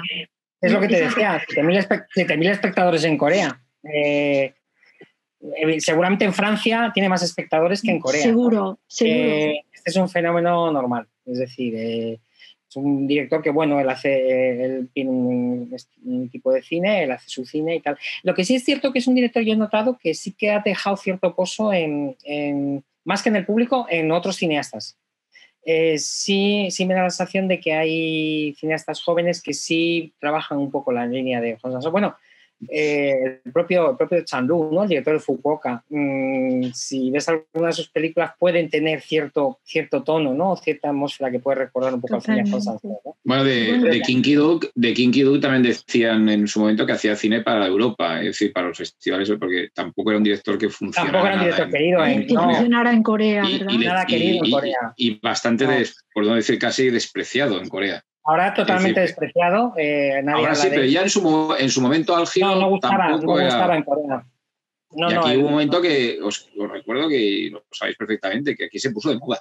Es decir, hay eh, Sí, sí, sí, Hierro por 3 supuesto. y Primavera, Verano, Invierno. No, y tuvieron éxito películas que se distribuyeron en, en cines, en salas de cine, en el circuito, digamos, del cine Hierro de 3, autor, de la Hierro versión 3 fue un original subtitulada. Películas como Hierro 3 o Primavera, Verano, etcétera, Sí, tuvieron un éxito en, en lo que son el tipo de éxito que dan estas películas, pero tuvieron éxito. Es decir, sí, sí, Primavera, la Verano gente bastante. seguía a Kinky Duke en cierto momento, ¿no? Mm. Que Primavera, Verano era la película menos Kinky Duke, posiblemente, de su filmografía. Sí, pero bueno. porque era una película muy, muy apacible, muy tranquila, ¿no? Sí. Eh, pero incluso Hierro 3 eh, fue una película que funcionó bastante bien. En, en Muy bien, muy bien, funcionó muy bien. Eh, Bueno, si queréis, va- vamos, yo no sé Sí, si hay algunas preguntas, miramos el chat también lo tenéis. Bueno, aquí hay mucha gente que dice cosas como, bueno, empezado por el final, creo, Sofía Ferrero, eh, que dice en Corea no les gusta Kim Ki-duk porque lo conocen, bueno, estar eh, afirmando lo que estáis diciendo, tiene muy mala fama y en Corea la imagen social es fundamental. Eh, se saben las cosas. Y bueno, además sabéis que, sabéis que ahora ha tenido problemas con el movimiento MeToo también, ¿no? sí, sí, sí. Entonces esto ya ha acabado por defenestrar su carrera completamente y su imagen pública, ¿no? De hecho, es la última película que ha hecho la rodada en Kazajistán. Eh, sí. eh, directamente, o sea, con actores kazajos y rodada allí. Es, es, una especie de exiliado ya de, de, Corea, ¿no? Mm. Sí, sí, no, en Corea estos problemas lo han terminado de, de fundir. Sí. Ya. Bueno, alguien que dice que El extraño, la película, también os acordáis, sí. es brutal y Yellow Sea también me gustó bastante. Bueno, en fin, otro día tendremos que hablar de los actores, actrices coreanos, de Pepa a todos de Pachi-san a todos. ¿Qué opinión les merece Micro Habitat? Ay, qué bonita esta película. Muy bonita. Eh, es una, es una, sí, me parece, otra, otra película de, directora, Jung Woo Wong, me parece una película muy, eh, muy interesante, el retrato que hace, es un poco, va un poco en esta línea de cine independiente que yo decía, ¿no? De trabajar con personajes cotidianos, los problemas a los que se enfrentan ahora eh, la, gente en Corea. Y además sí que es una película que aunque eh, es una película, aquí se vio, mm, no, tú no la tuviste, me parece, en tu festival, pero se vio en la en el Centro, el Centro Cultural Coreano esta semana que organiza, de, sí, sí. de esta muestra de cine coreano que organiza, la, la pusieron. Eh, y es una película que no, no, tuvimos en San Sebastián porque eh, llegó, es decir, llegó tarde al festival y, y, luego fue a Busan. Y claro, cuando estaba en Busan ya, eh, nosotros ya íbamos al año siguiente, ya que se nos quedaba atrás uh -huh. para, para, San Sebastián, pero yo es una película que hubiera, hubiera, desde luego, me hubiera encantado tener en, en, en nuevos directores en San Sebastián. Y sí que, sí que es verdad que tiene cierta categoría de película de culto en Corea. Tiene bastantes, sí. tiene un pequeño círculo de fans en Corea. Es una película que, que ha gustado allí bastante. No ha sido un gran éxito aquí, obviamente, pero sí que tiene. Eh, yo cuando hablo con gente de allí, con, sobre todo bueno, en el ámbito del cine, ¿no? de la industria, cineastas, etcétera, es una película que está muy bien, muy bien considerada, considerada y que tiene cierto estatus de película de culto, sí. Aquí hay alguien también, bueno, que habla de Sofía Ferrer otra vez, de Dear Dictator, de Lee Sang-woo también, claro, es otra de las películas. Ah, Dear Dictator, sí, wow, sí, sí. Es otra wow, gran película. Bastante... Sí, sí. Es un director bastante, como no sé cómo decirlo. Sí. También, bueno, hay a Sofía Ferrero que dice que hizo los subtítulos en, en español de Dear Dictator. Los hizo ella. Ah, los hizo para ella. Presentar, para presentar en España. Uh, bueno, alguien que dice Jordi Sardiñas, alemán, para todos, dice que todavía no se ha recuperado de la catarsis colectiva de All Boy en Sitges. Pues han pasado años, ¿eh? Por eso 16 años. Han pasado años. sí, All Boy fue una de las películas también, ¿no? Que más nos, yo creo, ya, ya teníamos algunos antecedentes, pero también esa fue como el la, ¿no? bueno, una de las que nos impactó sí, más en su día, ¿no? Ya. Mm. Si quieres decir algo, Ángel, a propósito de esto. No, no, yo que, bueno, ya lo he dicho, que, que una, fue una, una, auténtica barbaridad. Lo de, y además una, es la, la, película coreana que ganó, que ganó el Festival de Sitges. Es decir, como mejor película en, la, en los últimos años es la, la, que ha ganado. Es decir, han ganado mejor director varios directores, han ganado, pero la película que ganó el premio a la mejor película en Sitges fue, fue Old Boy. Y además recuerdo perfectamente que el jurado aquel año lo tuvo tan claro desde el primer día que vio Old Boy que fue ¿Quién era ese año, presidente? Era el 2004. ¿Pero quién fue era el, el presidente ojo, jurado? No, no, me acuerdo ahora en este momento, pero, mm. pero era... Me, me, acuerdo que fue una delegación súper rápida. Es decir, porque eh, ha, ha, pasado dos veces en el festival, eh, una vez con Holly Motors, curiosamente, y otra vez fue con, con Old, Old, Old, Boy, porque todos vieron que no habría una Se pasó el tercer día del festival, un sábado, por la noche y todos sabían que no iba a haber una película como All Boy en todo el festival. Lo daban por hecho, vamos. Ya. Yeah. Bueno, Porque aquí la otra que fue muy unánime fue Zatoichi también en el 2003, creo que fue, pero se pasó el último día del festival, así que fue como una fue a última hora. Bueno, aquí, bueno, siguiendo con lo que dicen de Bloody Princess a todos, que no sé si han dicho eso, pero del Festival Asiático es una delicia Another Child, que ya Ah, lo ha sí. también Roberto. Película que estuvo, esa película estuvo en Berlín, en el Festival de Berlín también, sí. Muy Sí, también es buena. una, es una buena película, sí. ¿Ya la has visto, Ángel, o no? ¿O todavía no la has Yo, no- visto? yo de de sección oficial prefiero no opinar. Ya. A ver, luego Otum que está en Filmin, es- esto ya lo hemos dicho, que Filmin tiene Otu está en muchas. filming, sí. Sí, bueno, voy pasando un poco. Es la única de Jan Bujin que está, eh, porque las otras dos no están todavía. A ver si espero que estén pronto, porque es un director muy interesante, sí. Sí, bueno, hay gente que pedía los nombres eh, escritos porque quiere saberlo, pero ya hay alguien que se los ha escrito también. Eh, luego aquí, que, aquí, ¿cuál era el director coreano marginal que firma en crudo y con bajo presupuesto? Lee lo hemos dicho. Lee Exacto. lo lo está en filming también. Sí, sí, sí. Luego alguien, Juan Arumi y Michavila, que dice, para todos el cine coreano tiene posibilidades de éxito en España. Es un hecho, sí, los, las- ¿Pregunta o esa afirmación? es una afirmación, pero que es una afirmación que también puede ser una pregunta. Yo, en todo Sí. caso, lo vería. Bueno, como- mm, no lo sé. En este momento, a, a- a ver, el- el- la palabra, la palabra éxito hay que mesurarla de- en dónde y cómo, ¿no? Posiblemente hay posibilidades de que el cine coreano sea, y lo es, mm, tiene un cierto éxito en plataformas en este momento, tiene una repercusión. En cines, eh, yo creo que en este momento es, complicado. Es complicado y yo tampoco me atrevería a hablar mucho de, cómo va a ser hasta que se normalice, si es que se normaliza la situación tras el COVID-19, que es otro problema añadido a la que ya había en las salas de exhibición. ¿no? Entonces, mm, cuando se vea un poco el panorama que se va a seguir, veremos qué cine, ya no coreano o, francés o- o- ruso, el- qué cine va a poder, va a funcionar en las salas de cine, eh, en todas, ¿eh? en las pequeñas, en las en los complejos multiplex eh, y cómo habrá que organizar. Posiblemente haya que establecer un nuevo mapa y unas nuevas geografías de la exhibición en España y en todo el mundo, pero en España, que ha estado un poquito complicado, habrá que sentarse. Yo no, no, no cierro la puerta que haya posibilidades. También yo creo que una de las opciones de futuro son los cines muy especializados, es decir, eh, de, de pequeño formato, donde se haga una programación que ya existía en muchos países de una manera bastante bien establecida antes del COVID-19 y yo creo que es algo que en España tiene que pasar, eh, tiene que terminar pasando.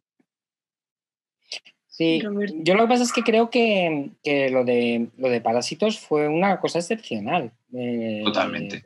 Totalmente, incluso en la, en la propia Corea. Mm. O sea, nadie, nadie, ni Bong Joon-ho, nadie, ni, ni CJ, la compañía, nadie se esperaba lo que iba a pasar con esa película. Eh, todavía el premio en Cannes se podría haber mm, eso, pero el Oscar y el Oscar a la mejor película o sea, es algo que, que, eh, Que no se excedió toda imaginaba. expectativa, o sea, nadie se esperaba eso. Eh, los propios, eh, tú, eh, Ángel, tú conoces a la distribuidora española, La Aventura, ¿no? Eh, yo recuerdo cuando ellos compraron la película, tú sabes, sobre guion, eh, antes de que, sé. antes incluso de que, Aventura, estuviera, sí. de que estuviera hecha. Eh, y ellos, bueno, porque eran muy fans de Bong Joon-ho y porque era una apuesta, pero si tú cuando ellos compraron esa película les, les dices lo que iba a pasar con esa película, no se lo hubieran creído. Es decir, No, nadie. Eh. Nadie, nadie. De hecho, Nadie. Cannes, sabes que ellos deciden llevarla a más salas, hacer más copias, doblar, etcétera, ¿no? Es decir, que lo que iba a ser una, una película que se iba a distribuir de la manera más o menos habitual en que se distribuye cine coreano en España, ¿no? Que es copias en- sa- No, no. subtituladas En, en unas cuantas salas. Bueno, pues se les fue, pues de repente se convirtió en ese fenómeno, ¿no? Eh, claro, luego vino lo de la pandemia, ha sido un corte brutal, ¿no? Pero yo incluso sin la pandemia tengo, vamos, no creo que eh, si se iba a repetir un fenómeno como ese, ¿no? A es ver, verdad que yo que creo sirvió- que sí que sirvió para que la gente desgraciadamente- hable- Claro, para que la gente sepa que el cine coreano parece que, aunque sea parece que, ¿no? Eh, eh, parece que es interesante porque eso a mí me lo dice mucha gente, aunque no han visto películas coreanas, ¿no? Pero, ah, Nos pero ha bueno, pasado está a muy bien, ¿no?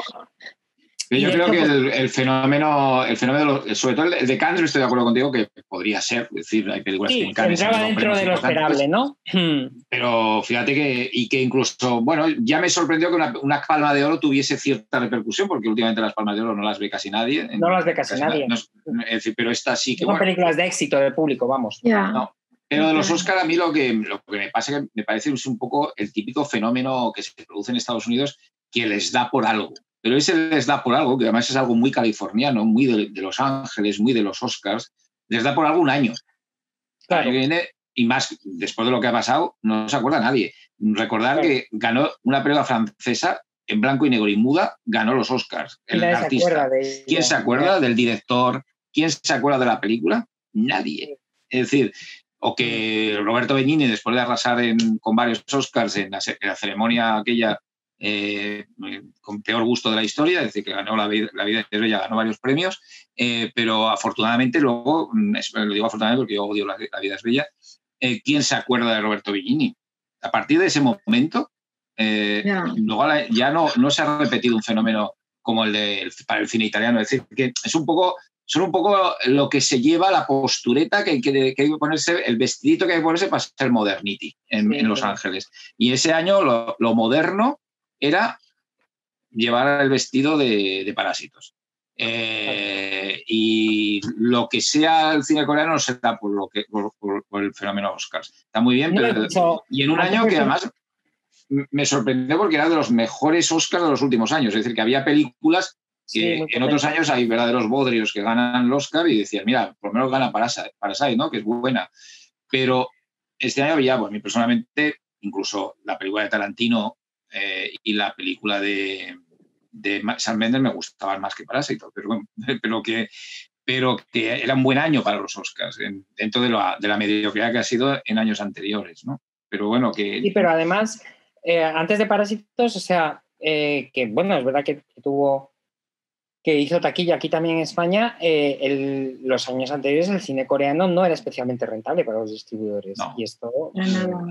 sea, lo era en festivales y sonaba en festivales. La doncella sí tuvo un éxito, pero en el circuito eh, en este circuito de la versión original, ¿no? me contaba la aventura. Estamos hablando de recaudaciones a lo El número de copias, eh, lo que era el pequeño circuito de la versión original, había sido un, éxito, ¿no? Pero no era, no era una película de, multisala, ni una película que fuera a, arrasar, ¿no? Y Estamos hablando de cifras de... por ejemplo, mm, es una película que tuvo un estreno casi fantasma, ¿no? Si ¿Cuál? Snowpiercer, por ejemplo. Sí, Snowpiercer, sí. Eh, eh, las películas de Hong Sang-soo, que también ellos distribuían varias, bueno, pues las movían en estas salas de versión original y tenía su público como en Corea, pero es un público muy limitado. Es decir, que, no había especialmente un seguimiento del público, eh, salvo el público más cinéfilo, ¿no? un poco el, bueno, pues el más especializado, por así decirlo, ¿no? Y entonces llega Parásitos y se produce este fenómeno, pero yo creo que fue un... Es un fenómeno. bueno, es que daros cuenta que las recaudaciones, no sé, de, por ejemplo, de la, creo que la película coreana que tenía una recaudación más alta era de Host, ¿no? Me parece que era que, llegó a hacer más de un millón de, euros o algo así, pero que mm, películas muy, muy populares como Tren a Busan a lo mejor han hecho no han hecho mucho dinero, es decir, eh, que no eh, han hecho medio millón de euros, una, cantidades que, que, a lo mejor para el tipo de distribución que han tenido están bien, luego se han vendido a plataformas y tal, y han sido rentables, pero que, y luego, por ejemplo, el fracaso absoluto que ha tenido España siempre Lich and Dog, es, incluso en circuitos, en circuitos eh, cerrados, eh, de, especializados. No ha ido, nunca va, ha ido nadie a ver una película de que es un tema que a mí siempre me ha, preocupado y me ha, me ha, escandalizado, ¿no? Es que Lich and Dog, incluso Burning, ha sido una película que ha funcionado fatal en España. Es decir, en, mm. Poetry, ¿eh? funcionó en Berlín, yo creo, ¿no? Poetry tuvo, tuvo premio. Sí, pero en España tampoco mucho. En 2010. Sí, pero en España, eh, Poetry la tuvimos en San Sebastián, en, en, Perlas, que allí pasó muy bien. A mí es una película que me encanta también. Eh, muy bonita. Y en San Sebastián pasó muy bien, eh, por ejemplo, la Premier española. ¿no? Pues, la película había, había estado en Cannes, ganó mejor guion en sí, en Cannes. Eh, y, en, y, en, Berlín, ¿no? Creo que ganó. No, fue Cannes, si no recuerdo mal, fue Cannes. Sí. en Berlín estuvo otra. Berlín. Y, la verdad es que nos, pues no pudimos tener oficial porque había estado ya en otro festival antes, pero desde luego, bueno, había sido un lujo, ¿no? Pero la tuvimos en la sección de perlas, hicimos el estreno español y pasó muy bien la película. Eh, vino la actriz además al festival, etcétera. Pero luego yo creo que sí, que en, cines pasó un tanto, tanto desapercibida, ¿no? Entonces, pues claro, evidentemente es una, es decir, que, luego está ese salto ¿no? a, las salas comerciales. Siempre eh, hay, hay a veces en, del en el festival hay películas que han pasado muy bien, porque el público del festival también es, a lo mejor es otro tipo de público, sabe lo que busca o está más, más informado ¿no? y quiere descubrir cosas diferentes que el público bueno, pues, normal de, salas. ¿no? Y yo creo que en ese sentido no. Lo que sí me parece, y a lo mejor es la afirmación que hacían ahí va por ahí, lo que sí que creo que hay cada vez más, y esto sí que es obvio, un interés en lo coreano en general, como decía yo antes, ¿no? En la cultura coreana en general. Sí, eh, es un país que está de moda. Eh, entonces, pues eso, las series de televisión se ven más, yo creo, mucho más que las películas. Eh, hay gente ya en España totalmente enganchada a las series de televisión coreanas, que... de fans de los actores y actrices de las pelis coreanas. El K-pop, pues está, pegando. Blackpink la tuviste ahí en Barcelona, ¿no? Tocando, BTS, no sé si ha estado ahí también, me parece. Es decir, que ese fenómeno ya eh, trasciende un poco lo cinematográfico, ¿no? Y, hay un interés en Corea, entonces todo lo que venga de Corea, pues ahora pues es como cool, ¿no? Y, bueno, como novedad también te diré que eh, la traducción y edición eh, de literatura coreana también es algo que se ha multiplicado en los últimos años, pero de hace unos 10 años a esta parte. Sí, sí. De verdad, porque bueno, hay, hay, hay realmente pues una como Han Kang, que es una de las eh, autoras más leídas aquí en España. Sí, a veces están traduciendo más. Eh, Cada vez hay más restaurantes coreanos. Exacto. Eh, y luego hay la especialidad, la, la, especialidad de estudios coreanos en la Universidad de Málaga, que es la única universidad española que tiene realmente una licenciatura, un grado en estudios coreanos. Pero bueno, todo esto se sigue desarrollando con el tiempo. Evidentemente hay, hay, una, hay un interés en Corea como, como fenómeno cultural, ¿no? Esto es, y en la gente joven, etcétera. Entonces, bueno, pues esto a mí me parece bien, ¿no? Porque, bueno, puede hacer que, que cada vez, por lo mismo que aquí nos está viendo ahora mucha gente, bueno, pues que también empiecen también a ver estas otras películas, no solo las series de Netflix, ¿no? Aquí hay una, perdón, una pregunta que, que, no quiero dejar, de Moon Yoon Chang, que es coreana, ella, y pregunta eh, sobre la presencia del cine eh, de Corea del Norte. Ella está preguntando si en alguna, y yo voy a añadir alguna otra cosa. ¿Habéis estado alguna vez, alguno de los dos, en el Festival de Cine de Pyongyang? De Pyongyang no. no. A mí me, me invitaron en una, en una ocasión, pero nunca me llegó la invitación. Ya sabes que esto es muy complicado porque tiene que ser a través de la, eh, de la embajada y tienen que autorizar y toda esta historia. Eh, y realmente, claro, el, eh, no, no hemos estado nunca en Pyongyang y además no, es muy difícil tener acceso porque ellos no suelen, no suelen enseñar fuera de, digamos, sabes que Pyongyang es sobre todo un festival donde se ven películas de ciertos países, ¿no? De lo, de lo que llamaríamos los países no alineados, algo así, ¿no? Sí, sí. Entonces ellos, digamos que se centran en ese ámbito yo tuve, recuerdo una vez eh, en Cannes, en el festival. Hubo una película. Hicieron una, una película. Eh, la intentaron, yo creo que distribuir internacionalmente. Hicieron pases de mercado en Cannes.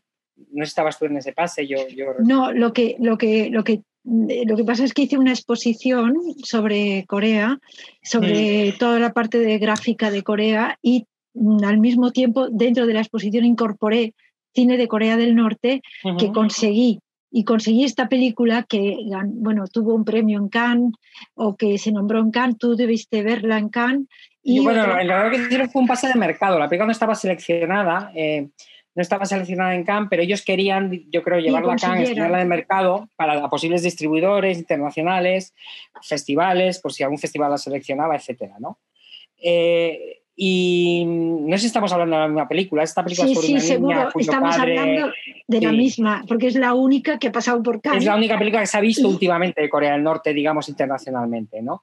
Y, y sí, evidentemente, mm, no es porque no, no, queramos, es porque, bueno, pues eh, ellos tampoco. Lo mismo que precisamente el cine de Corea del Sur, que tú has dicho, lo has comentado antes, uno de los factores que también han hecho que el cine de, Corea del Sur se conozca tanto, se haya conocido tanto en estos últimos 20 años, ha sido la labor que ha hecho el COFIC, el Korean Film Council, para eh, promover el para cine promover, eh, fuera de Corea. se han hecho una labor impresionante de, posicionar el cine en festivales internacionales, eh, de, que sea conocido, ¿no? Primero en, los mercados asiáticos, pero luego también en Europa, ¿no? Entonces, eh, en ese sentido, es una labor muy importante mm, que ellos han, trabajado mucho. Pues claro, Corea del Norte no hace esto, ¿no? entonces sigue siendo un poco... Y a mí recuerdo que en una ocasión me lo dije, me, me, lo comentaron, pues ¿por qué no vienes a Pyongyang? a, ver pases de películas, tal. Digo, vale, pues sí, pero yo no puedo ir a Pyongyang así como así. Claro, evidentemente, tienes que, Necesitas tienes que estar autorizado por la embajada, una serie de cosas, y nunca me llegó aquella invitación, ¿no? Aquel permiso para ir, ¿no?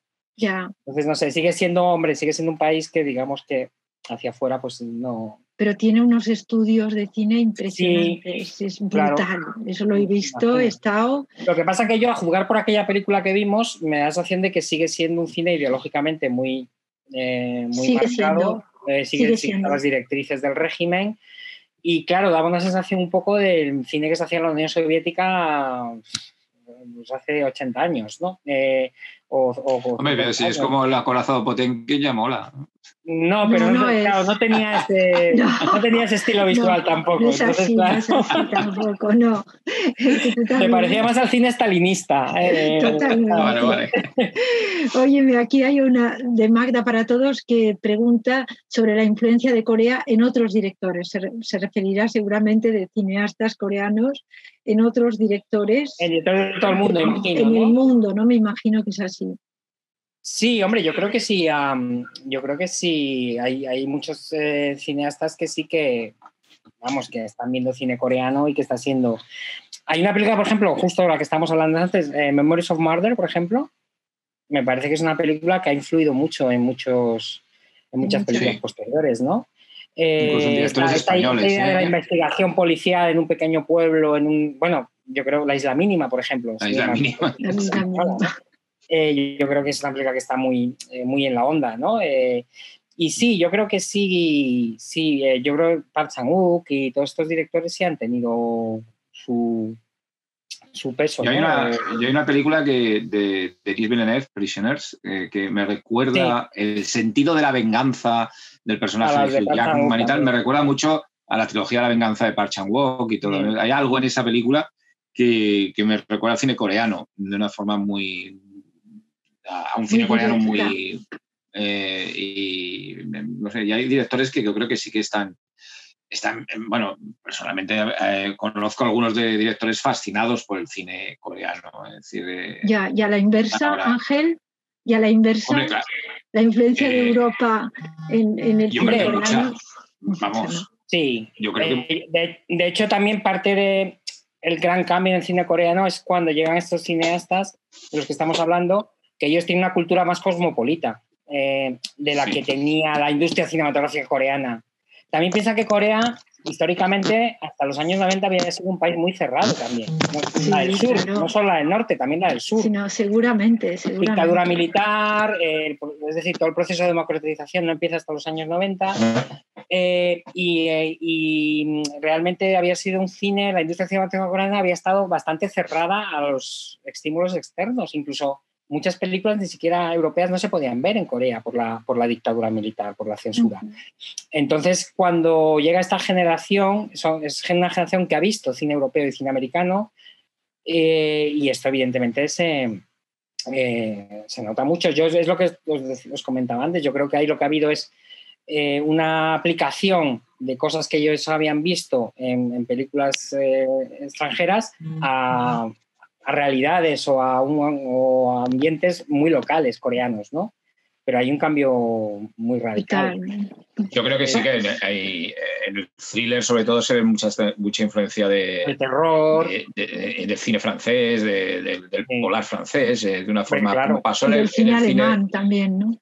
Y, pero sí que son directores, eh, hablando con ellos, no sé, hablando con Park Chan-wook o con eh, Kim Ji-won, son directores muy cinéfilos. sí. no, es decir, que, ven mucho cine occidental, es decir, que no están cerrados para nada y que en muchos casos han formado incluso fuera de Corea. Es decir, que, que tienen mucha influencia del cine, sobre todo cine norteamericano y sobre todo mucho cine, mucho cine francés. Es decir, eh, hay una película de, de Kim Ji-won que es un, prácticamente un remake de, de un hombre, ¿no? Bittersweet Life.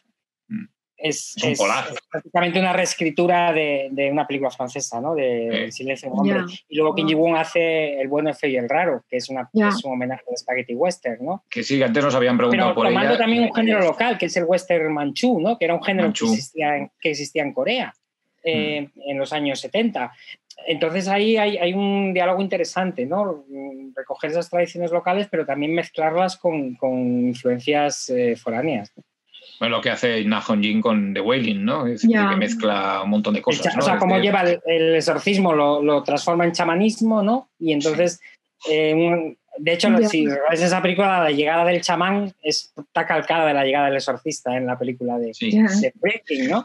Pero claro, mm, ya no es un exorcista, es un chamán, pero es un, es un ejemplo de cómo ellos pueden coger este Cambiar, ¿no? icono extranjero y adaptarlo a, a la realidad local, ¿no? A ver, hay una pregunta para Ángel. ¿Qué opinas sobre Metamorfosis de Kim Kong Seon de 2019 y The Closet de Kim Kwang Bin de 2020? Yo de Closet la recuerdo muy poquito, me acuerdo que la vi, pero no han pasado por el festival, ¿eh? es decir, ninguna de las dos pasaron por el festival. El, eh, y Metamorfosis sí que me acuerdo que es una película que me, me interesó muchísimo. Y en algún momento determinado, como nosotros tenemos esta sección que, que a veces nos dice gente como Roberto que trabaja en Sebastián o Cienfuegos, que son películas para, para quitar la película a Sevilla o a San Sebastián, que es Nuevas Visiones. que, y, Metamorfosis estuvimos pensando en, en que se viese. En, en, por eso es una sección que puede abrirse y que se ha visto cine coreano a veces bastante, bastante abierto, es decir, bastante poco. Como por ejemplo, recuerdo que en esa sección ganó Princess eh, de la película. Eh, ¿Cuál? Que, Princess. Que tuvo, Princess, Princess ah, sí. Princesa, sí. sí ganó en, el, en, el, en Nuevas Visiones. De que es una sección y Metamorfosis, la película que yo, yo vi, se me quedó con ganas de pasar. Me parece una, una de, las, eh, de, de, de, las últimas mm, de un cine independiente que quizá en el Sitges se ha quedado un poquito, un poquito apartado ¿eh? en el, en, y que prometemos volver a recuperar sin hacer competencia a San Sebastián. Yeah. Aunque me gustaría irme con, con, Roberto un día al festival. Eh, no, ahí, ahí, no, ahí no te dejo venir. Ahí no me deja venir, ¿no? Vale, bueno, bueno, no, no, no te me deja. Hay, hay 40. Porque queremos recuperar un poco esa, esa, conexión con el cine independiente, ¿no? Es decir, bueno, coreano, hay muchas. Pero en nuestro ámbito, ¿eh? Ya. Ángel y Roberto, hay muchísimas preguntas. Es que estoy viendo ahora preguntan por Niebla. Sí, ¿eh? hombre, eso es San. Sebastián. Niebla Sebastián. fue sección oficial en San Sebastián. Mira, otra, otra, sí, es verdad, había olvidado esta película. Está muy bien. Está muy bien. Sí, producida por Bob Joon-ho, era el guionista de Memories of Murder. Está y sí, fue una película que pasó bien también en San Sebastián. Lo que pasa que también luego mmm, yo creo que no se estrenó en salas. Salió en, directamente en, en, Salió en, DVD. En DVD directamente. Sí, ¿no? sí, la, no, no, no, se, no se llegó a estrenar. Mm, Jaemo, sí, es una. A mí es una película que me gustaba mucho. Sí. A mí mucho, Mm. a mí me gusta mucho. Y la seleccionamos fue también una apuesta. Esta es una película que podía haber estado en Sitges. Claro. Eh, Sí. Y en ese caso estuvo en San Sebastián, eh, porque ahí sí que, como en el caso de, de Encontrar al Diablo, que es una película que estuvo en, en sección oficial de San Sebastián, que como os decía antes, fue también un momento bastante curioso, ¿no? Porque bueno, fue una apuesta por un cine ahí que está con un cine de género, pero que para nosotros tenía un punto, tenía un estilo especial, ¿no? Y una personalidad especial, y nos parecían películas eh, que, que, estaba bien tenerlas en, en una sección. Pasa que el, el Eyes of the Devil nosotros la repetimos también, la, la volvimos a, la a, tener. Y es curioso. Y vino él, vino él. Sí, y además pasó una cosa ahí curiosa. Eh, claro, nosotros la pusimos en sección oficial y, y, y, dividió mucho al público. Eh, ¿Ah, sí? Hubo gente que la, le gustó muchísimo y tal, y hubo gente que la odió y se salía del cine, ¿no? Y incluso hubo gente que cuestionó por qué una película como esa estaba en la sección oficial de un festival como San Sebastián. En cambio, cuando se ven Sitges, todo el mundo decía que era obra maestra. Eh, sí. Vamos, yo recuerdo que gustó muchísimo. Ya. Muchísimo, es interesante muchísimo. esto porque la peli es la misma, la película es la misma, ¿no? Pero evidentemente a veces los públicos o, o las expectativas de, de, los espectadores de diferentes son diferentes. Son las mismas, ¿no? Entonces yo creo que en San Sebastián la película a algunos les pareció extraña, ¿no? Que, que estuviera una película tan directamente de género. Lo que pasa es que nos pareció una película de género muy estilosa, ¿no? Y, y que daba unas vueltas de tuerca muy interesantes al... A mí me encanta. Sí, yo, soy muy fan de esa película. antes cuando me preguntabas de las que hemos puesto en San Sebastián, de las que más me gustan, esa sin duda es una. ¿no? Y, y lo que pasa es que mucho público no entendió que esa película estuviera ahí, ¿no? Y recuerdo que una cosa escandalizada del cine, ¿no? Eh, Luego tuvo también sus, eh, sus defensores, ¿eh? Y hubo gente que, que, le pareció muy bien que estuviera y tal, pero dividió mucho al público. En cambio, yo creo que en Sitges pasó, la película pasó... Una moto. Fue un pase espectacular y encima él, él tuvo la, la consideración de volver a, a, España a presentar la película. Sí, porque había estado en San Sebastián y dos semanas más tarde volvió así. Sí, sí, Y, y, bueno, la reacción de la gente fue una locura, fue un pase especial, me acuerdo, fue un sábado y bueno, yo creo de las sesiones que recuerdo con locura, porque además la gente de Sitges no nos hubiese perdonado de no haber puesto a eso de Devil en el festival. Estaban muy enfadados con San Sebastián. ¿Veis aquí? La gente está, está nombrando. a nosotros. Empezando con el director. Ya. Bueno, luego os vengasteis con Barney. Sí, la, gente está nombrando muchas películas porque os quiere preguntar sobre muchísimas películas. Pues de Jordi, ¿eh? que no Jordi Sardiña, que está preguntando y qué decir del bueno, el malo y el, y el raro. de Olivia también que dice entre Burning, Parásitos, The Host, Train to Busan y All Boy, ¿cuál es la que más os gusta? Wow. Pues. Difícil. Yo creo que Barney, ¿eh? Y es que Barney me dejó muy, me dejó muy impresionado esa película. Barney impresionante. Fue, una de las, sí, las, me parecen todas muy buenas, ¿eh? ¿eh? Y también son muy diferentes entre sí. sí. A ver, Tren a Busan con Barney, bueno, pues son dos conceptos de cine muy diferentes. ¿no? a ti, eh, pero vamos, hablando personalmente, quizá la que a mí me dejó más, la que me impresionó más o me dejó más pozo puede haber sido Barney, ¿no? Mm. A mí All Boy, All Boy. Está, All Boy en está de también. All Boy en su día fue muy potente también, sí. También Barney para mí está más reciente, entonces mm, recuerdo mejor la... Pero es verdad que All Boy en su momento fue, fue muy impresionante, sí. Mm. Y All Boy y, para mí me, marcando mucho el, más el género que programo, eh, All Boy y The Wailing para mí son las dos. Eh, y hablaban del bueno, el feo, el raro, que es una película que me gusta mucho. Sí, lo decíamos antes, que es mezclar el o sea, hacer homenaje al spaghetti western a través interesante. De, tradiciones locales. Esta peli que está muy bien. Kim Ji-won en realidad es un director, yo creo que es un director muy interesante siempre, ¿no? Porque siempre. Además, ha tratado como un poco, ha intentado hacer como repasar todos los géneros, ¿no? Ha hecho terror, ha hecho western, ha hecho cine negro, ha hecho ciencia ficción.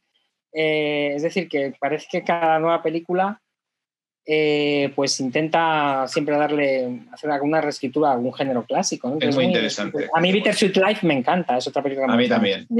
Esta estuvo en, en Sitges mm. y fue una película que, que me, la he visto no hace mucho tiempo y, otra vez y es una película repaso cada tanto tiempo. ¿no? Va a rodar ahora una serie para Canal Plus, o sea que ahora se, ah, se, nos, va de Corea. Eh, está haciendo una serie para Canal Plus. Bueno, esto es lo que está pasando con muchos. Eh, sí, bueno, Park Chan-wook hizo La chica del tambor, también, ¿no? para la BBC. Es decir, que, eso, eso, no hemos hablado, pero es interesante también estas operaciones de...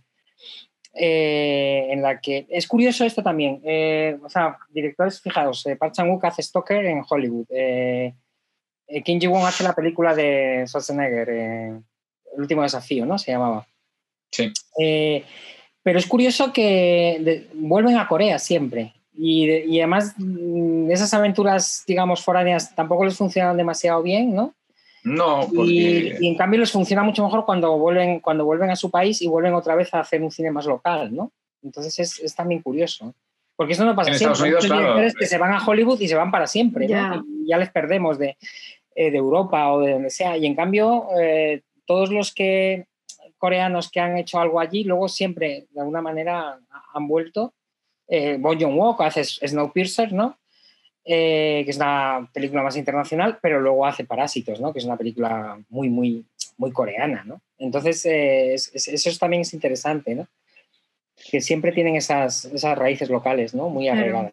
Mm. Yo tengo que decir que me gusta mucho Snowpiercer, ¿eh? Snowpiercer está muy bien, a mí también me, me, me a mí y a mí Stoker es una película que fue muy, muy más y muy criticada. A mí me gusta, me parece una película muy interesante. Bueno, y nos recuerdan por ahí, un, oyente de, que está aquí nos recuerda Okja, que me parece una película. Otra aventura internacional también. Sí. Mm. Y, bueno, la película estupenda. De, Bon Joon-ho, eh, que bueno, ha quedado un poco sepultada por el bombazo de Parasite, pero que es una película que estuvo en Cannes, que estuvo con toda la polémica de Netflix, de Netflix y todo aquello que pasó. Sí, eso le afectó mucho a la película, le hizo flaco favor todo el tema de Netflix. Pero que es una película que es, bueno, es también una opción de un tipo de cine muy, muy diferente, ¿no? Entre ellos, todo lo que hizo, lo que ha hecho Joon-ho también. Mm. Bueno, yo os quiero decir que hay 44 mensajes, que es una locura que quedan por ver. ¿no? claro, yo no, no, no, creo que podamos pasar por todos. Aquí Sofía Ferrero, que está muy activa, eh, pues bueno, va ayudando y va poniendo nombres para la gente que pide nombres y títulos. Ella dice que estaría bien también decir que el nuevo cine independiente coreano que, que, hemos mencionado, que no, pero que son películas casi todas dirigidas por mujeres. Hay muchas, sí. hay muchas directoras, tú lo has dicho antes también. Eh, yo he citado algunas, pero hay más. Es verdad que hay, hay, un fenómeno interesante, que cada vez hay más directoras en cine coreano. Eh, y, y, esto está, vamos, está, está, muy bien porque están haciendo este tipo de, de películas que yo creo que son bastante diferentes de estos modelos más estandarizados, ¿no? Hemos citado varias, ¿no? Las, las eh, Moving On, eh, eh, Ghoul, por ejemplo, las que tenemos este año en San Sebastián, pero también Microhabitat, que la, han comentado hoy antes. Maggie, por supuesto, que la tenéis ahí en el, festival. Hay una película también que, está, que se llama Duck Town, que es bastante, bastante interesante. House of Hummingbird, la de Bora King, también está, también. está muy bien. Está muy bien la de las dos de, eh, de Jung Eun, que son, eh, tiene un díptico que es de Wall of Us y The House of Us, que son dos películas familiares también, un poco en la, en la onda de Moving On, ¿no? ese tipo de, de películas. World of Story también era una directora, y Hyun Yu. Entonces, mm, pues sí, claro, esto es, esto es, muy, es muy interesante, ¿no? Que, que haya estas, estas, estas nuevas voces, porque es verdad que mucho cine, mucho cine comercial coreano siempre ha sido muy, muy eh, testosterónico, ¿no? Eh, es una cosa que. Y, es verdad que precisamente ha, habido pocas, pocas directoras, ¿no? Eh, y entonces ahora sí, mm, cada vez, cada, cada vez hay más, ¿no? Alguien que dice, tengo entradas para el preestreno de Península, que es otra de las películas ahora, dice, algo a comentar, si queréis comentar algo o decir algo sobre la película pero si tiene, si tiene entradas no le vamos a decir nada, porque bueno, cuando ya, ¿no? ya tiene como ganas de saber algo, ya que os tiene aquí ahora. A ver, es una, es una, es una ride, es un, es un divertimento que a mí me funciona como divertimento y me parece una película que yo creo que se, que, que tampoco se puede decir porque ya se ha dicho, que se la ha tratado un poquito con demasiada severidad. Es decir, mm, de una secuela de Tren Busan no sé qué esperaba la gente, no creo que esperase la, hora del lobo de Berman, ¿no? Pero es que eh, es una película que, bueno, es, más de lo mismo y de diferente manera y mucho más eh, con una estética muy de videojuego, una estética muy de, muy de acción, mezclando cosas, Mad Max, Escape en Nueva York, muchas cosas, ¿no? Es decir, yo me divierte. A mí yo creo que va, a pasar dos horas divertidas y en Siches, que la gente fue con un poco de miedo porque había como un hype un poquito negativo, luego entró y se lo pasó bomba. Es decir, que bueno, no, no fue una pelea fue, para nada mal. El listón estaba un poco alto con Tren a Busan, ¿no? Era, Exacto.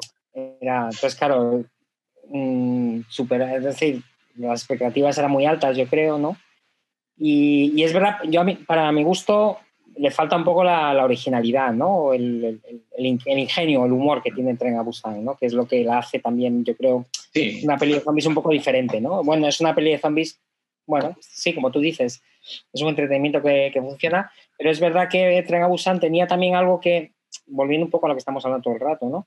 De cómo coger el cine de zombies que está ya tan manido, ¿no? Y está ya tan trillado, y de repente eh, darle también ese acento local, ese sentido del humor tan peculiar, ¿no?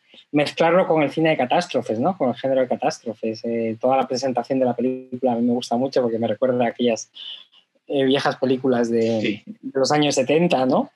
Eh, entonces, claro, me parece, una me una película muy ingeniosa, ¿no? Y en esta yo noto que falta un poquito de ese humor y ese, ingenio, ¿no?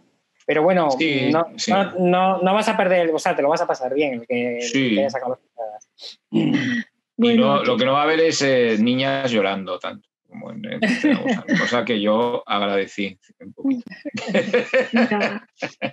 Bueno, hay comentarios sobre Oasis también, de ah, gente que ha visto, sí. Luego Sofía cita a directoras coreanas, Lee Kyung-mi, Lo que la verdad esconde, Jim Song-ji, que pertenece a la nueva ola coreana, pero solo se habla es la de Little Forest, ¿no? Sí. Little, Forest, Little, Forest, es otra película que estuvo en San Sebastián. Eh, además, fue, esta fue, fue muy bonito eh, porque eh, nosotros en San Sebastián tenemos una sección que es Culinary Cinema, que es de cine y gastronomía. Y esta película la seleccionamos para esta, para esta sección y, y la cosa en esta sección es que se, eh, se, se, hace la proyección de la película y después se hace una cena temática relacionada con la película. Entonces vino un chef desde Corea para preparar una cena para la gente que había visto la película. ¿no? Entonces fue muy bonito la, ver la película y luego la cena, por supuesto. Claro, claro. Eh, sí, sí, es una, es una película, además es un remake de una película japonesa. Eh, pero está, digamos, también trasladado a la gastronomía coreana, ¿no? Y, y es muy, eh, es una película muy, también muy, tiene mucho encanto, ¿no? Yo creo. Pues ella menciona a todas estas directoras mujeres y también a Kim Bora, también. House, of, sí. Y bueno, es que ahora quieren alguien más, eh, si podéis recomendar dos o tres directoras coreanas. De yo creo que ya habéis estado hablando de esto, ¿no? Bueno, un poco las que, las que habéis dicho. Lee Suyeon, a mí me gustaba mucho. Yo, vamos, las dos de este año, eh, Jun que es la directora de Moving On, eh, y Kim mi que es la directora de Gul. Yo creo que son dos, son dos talentos que habrá que estar muy pendientes, de ellas. De lo que hagan. Sí, me parece, me parece de lo más, de los debuts más, más interesantes que he visto, no solo el cine coreano, ¿eh? sino vamos, en general, me han parecido dos, dos óperas primas muy buenas. Muy buenas. Sí. Bueno, pues lo vamos a dejar aquí porque son las nueve de la noche y vamos prácticamente ¿Vamos dos horas. ya? Eh, sí, y bueno. Ángel y yo tenemos mucho peligro, ¿eh? Podemos estar. No, no, sí, yo encantada, pero yo creo no, que tampoco quiero abusar de vuestra paciencia y, ni de vuestra pasión por el cine coreano. Pero bueno, muchísimas, muchísimas gracias a todos los que habéis estado por aquí. Siguen habiendo pues mm, para conocer, bueno, es que siguen habiendo consideraciones y más cosas, pero bueno, lo, lo dejamos aquí realmente porque esto es inacabable. Gracias realmente. Gracias a vosotros. muchas gracias a vosotros y a todo el mundo que nos ha estado siguiendo y a todo, porque vamos, eh, han estado ahí dos horas como Lo que pasa es que no, no podemos aplaudir todos, sacar todos el micro, porque esto sería muy fuerte, pero, no, un gran aplauso. Muchas gracias por la, por la presencia y por, la, por seguirnos todas esta, estas dos horas. y nada, sobre todo lo que hay que deciros que veáis mucho cine coreano y que no veáis, que no veáis solo lo que está en Netflix, que veáis más por ahí, que busquéis más. Mira, gracias a todos de Moonju pues gracias, ¿eh? gracias. que es, eh, coreana. Ella es una, bueno, la conozco muy bien y es una persona estupenda que, bueno, nos sigue siempre y, bueno, que seguramente algún día la conocerás, está en Madrid estaba aquí. Ah, gracias a todos y sí, sí, ella está, trabaja para, ha trabajado en Ivory mucho tiempo y, em, y ahora está en una colección de arte, digamos, eh, digital muy interesante. Ah, bueno. Está muy pues interesante. Yo, además colaboro mucho con el Centro Cultural Coreano de aquí de Madrid. Sí, sí, sí, también, ya lo sé, ya lo sé que, vamos, en cualquier momento, si, viene por Madrid, pues aquí estoy, vamos, no hay problema. Vale, perfecto. Pues bueno, pues muchísimas gracias. Vamos a salir, vamos a cerrar este acto y bueno, estamos en contacto todos. Perfecto. Gracias, gracias, a vosotros. Gracias a todos. Gracias. y nos vemos en Madrid, Perfecto. Nos vemos. Hasta, ahora.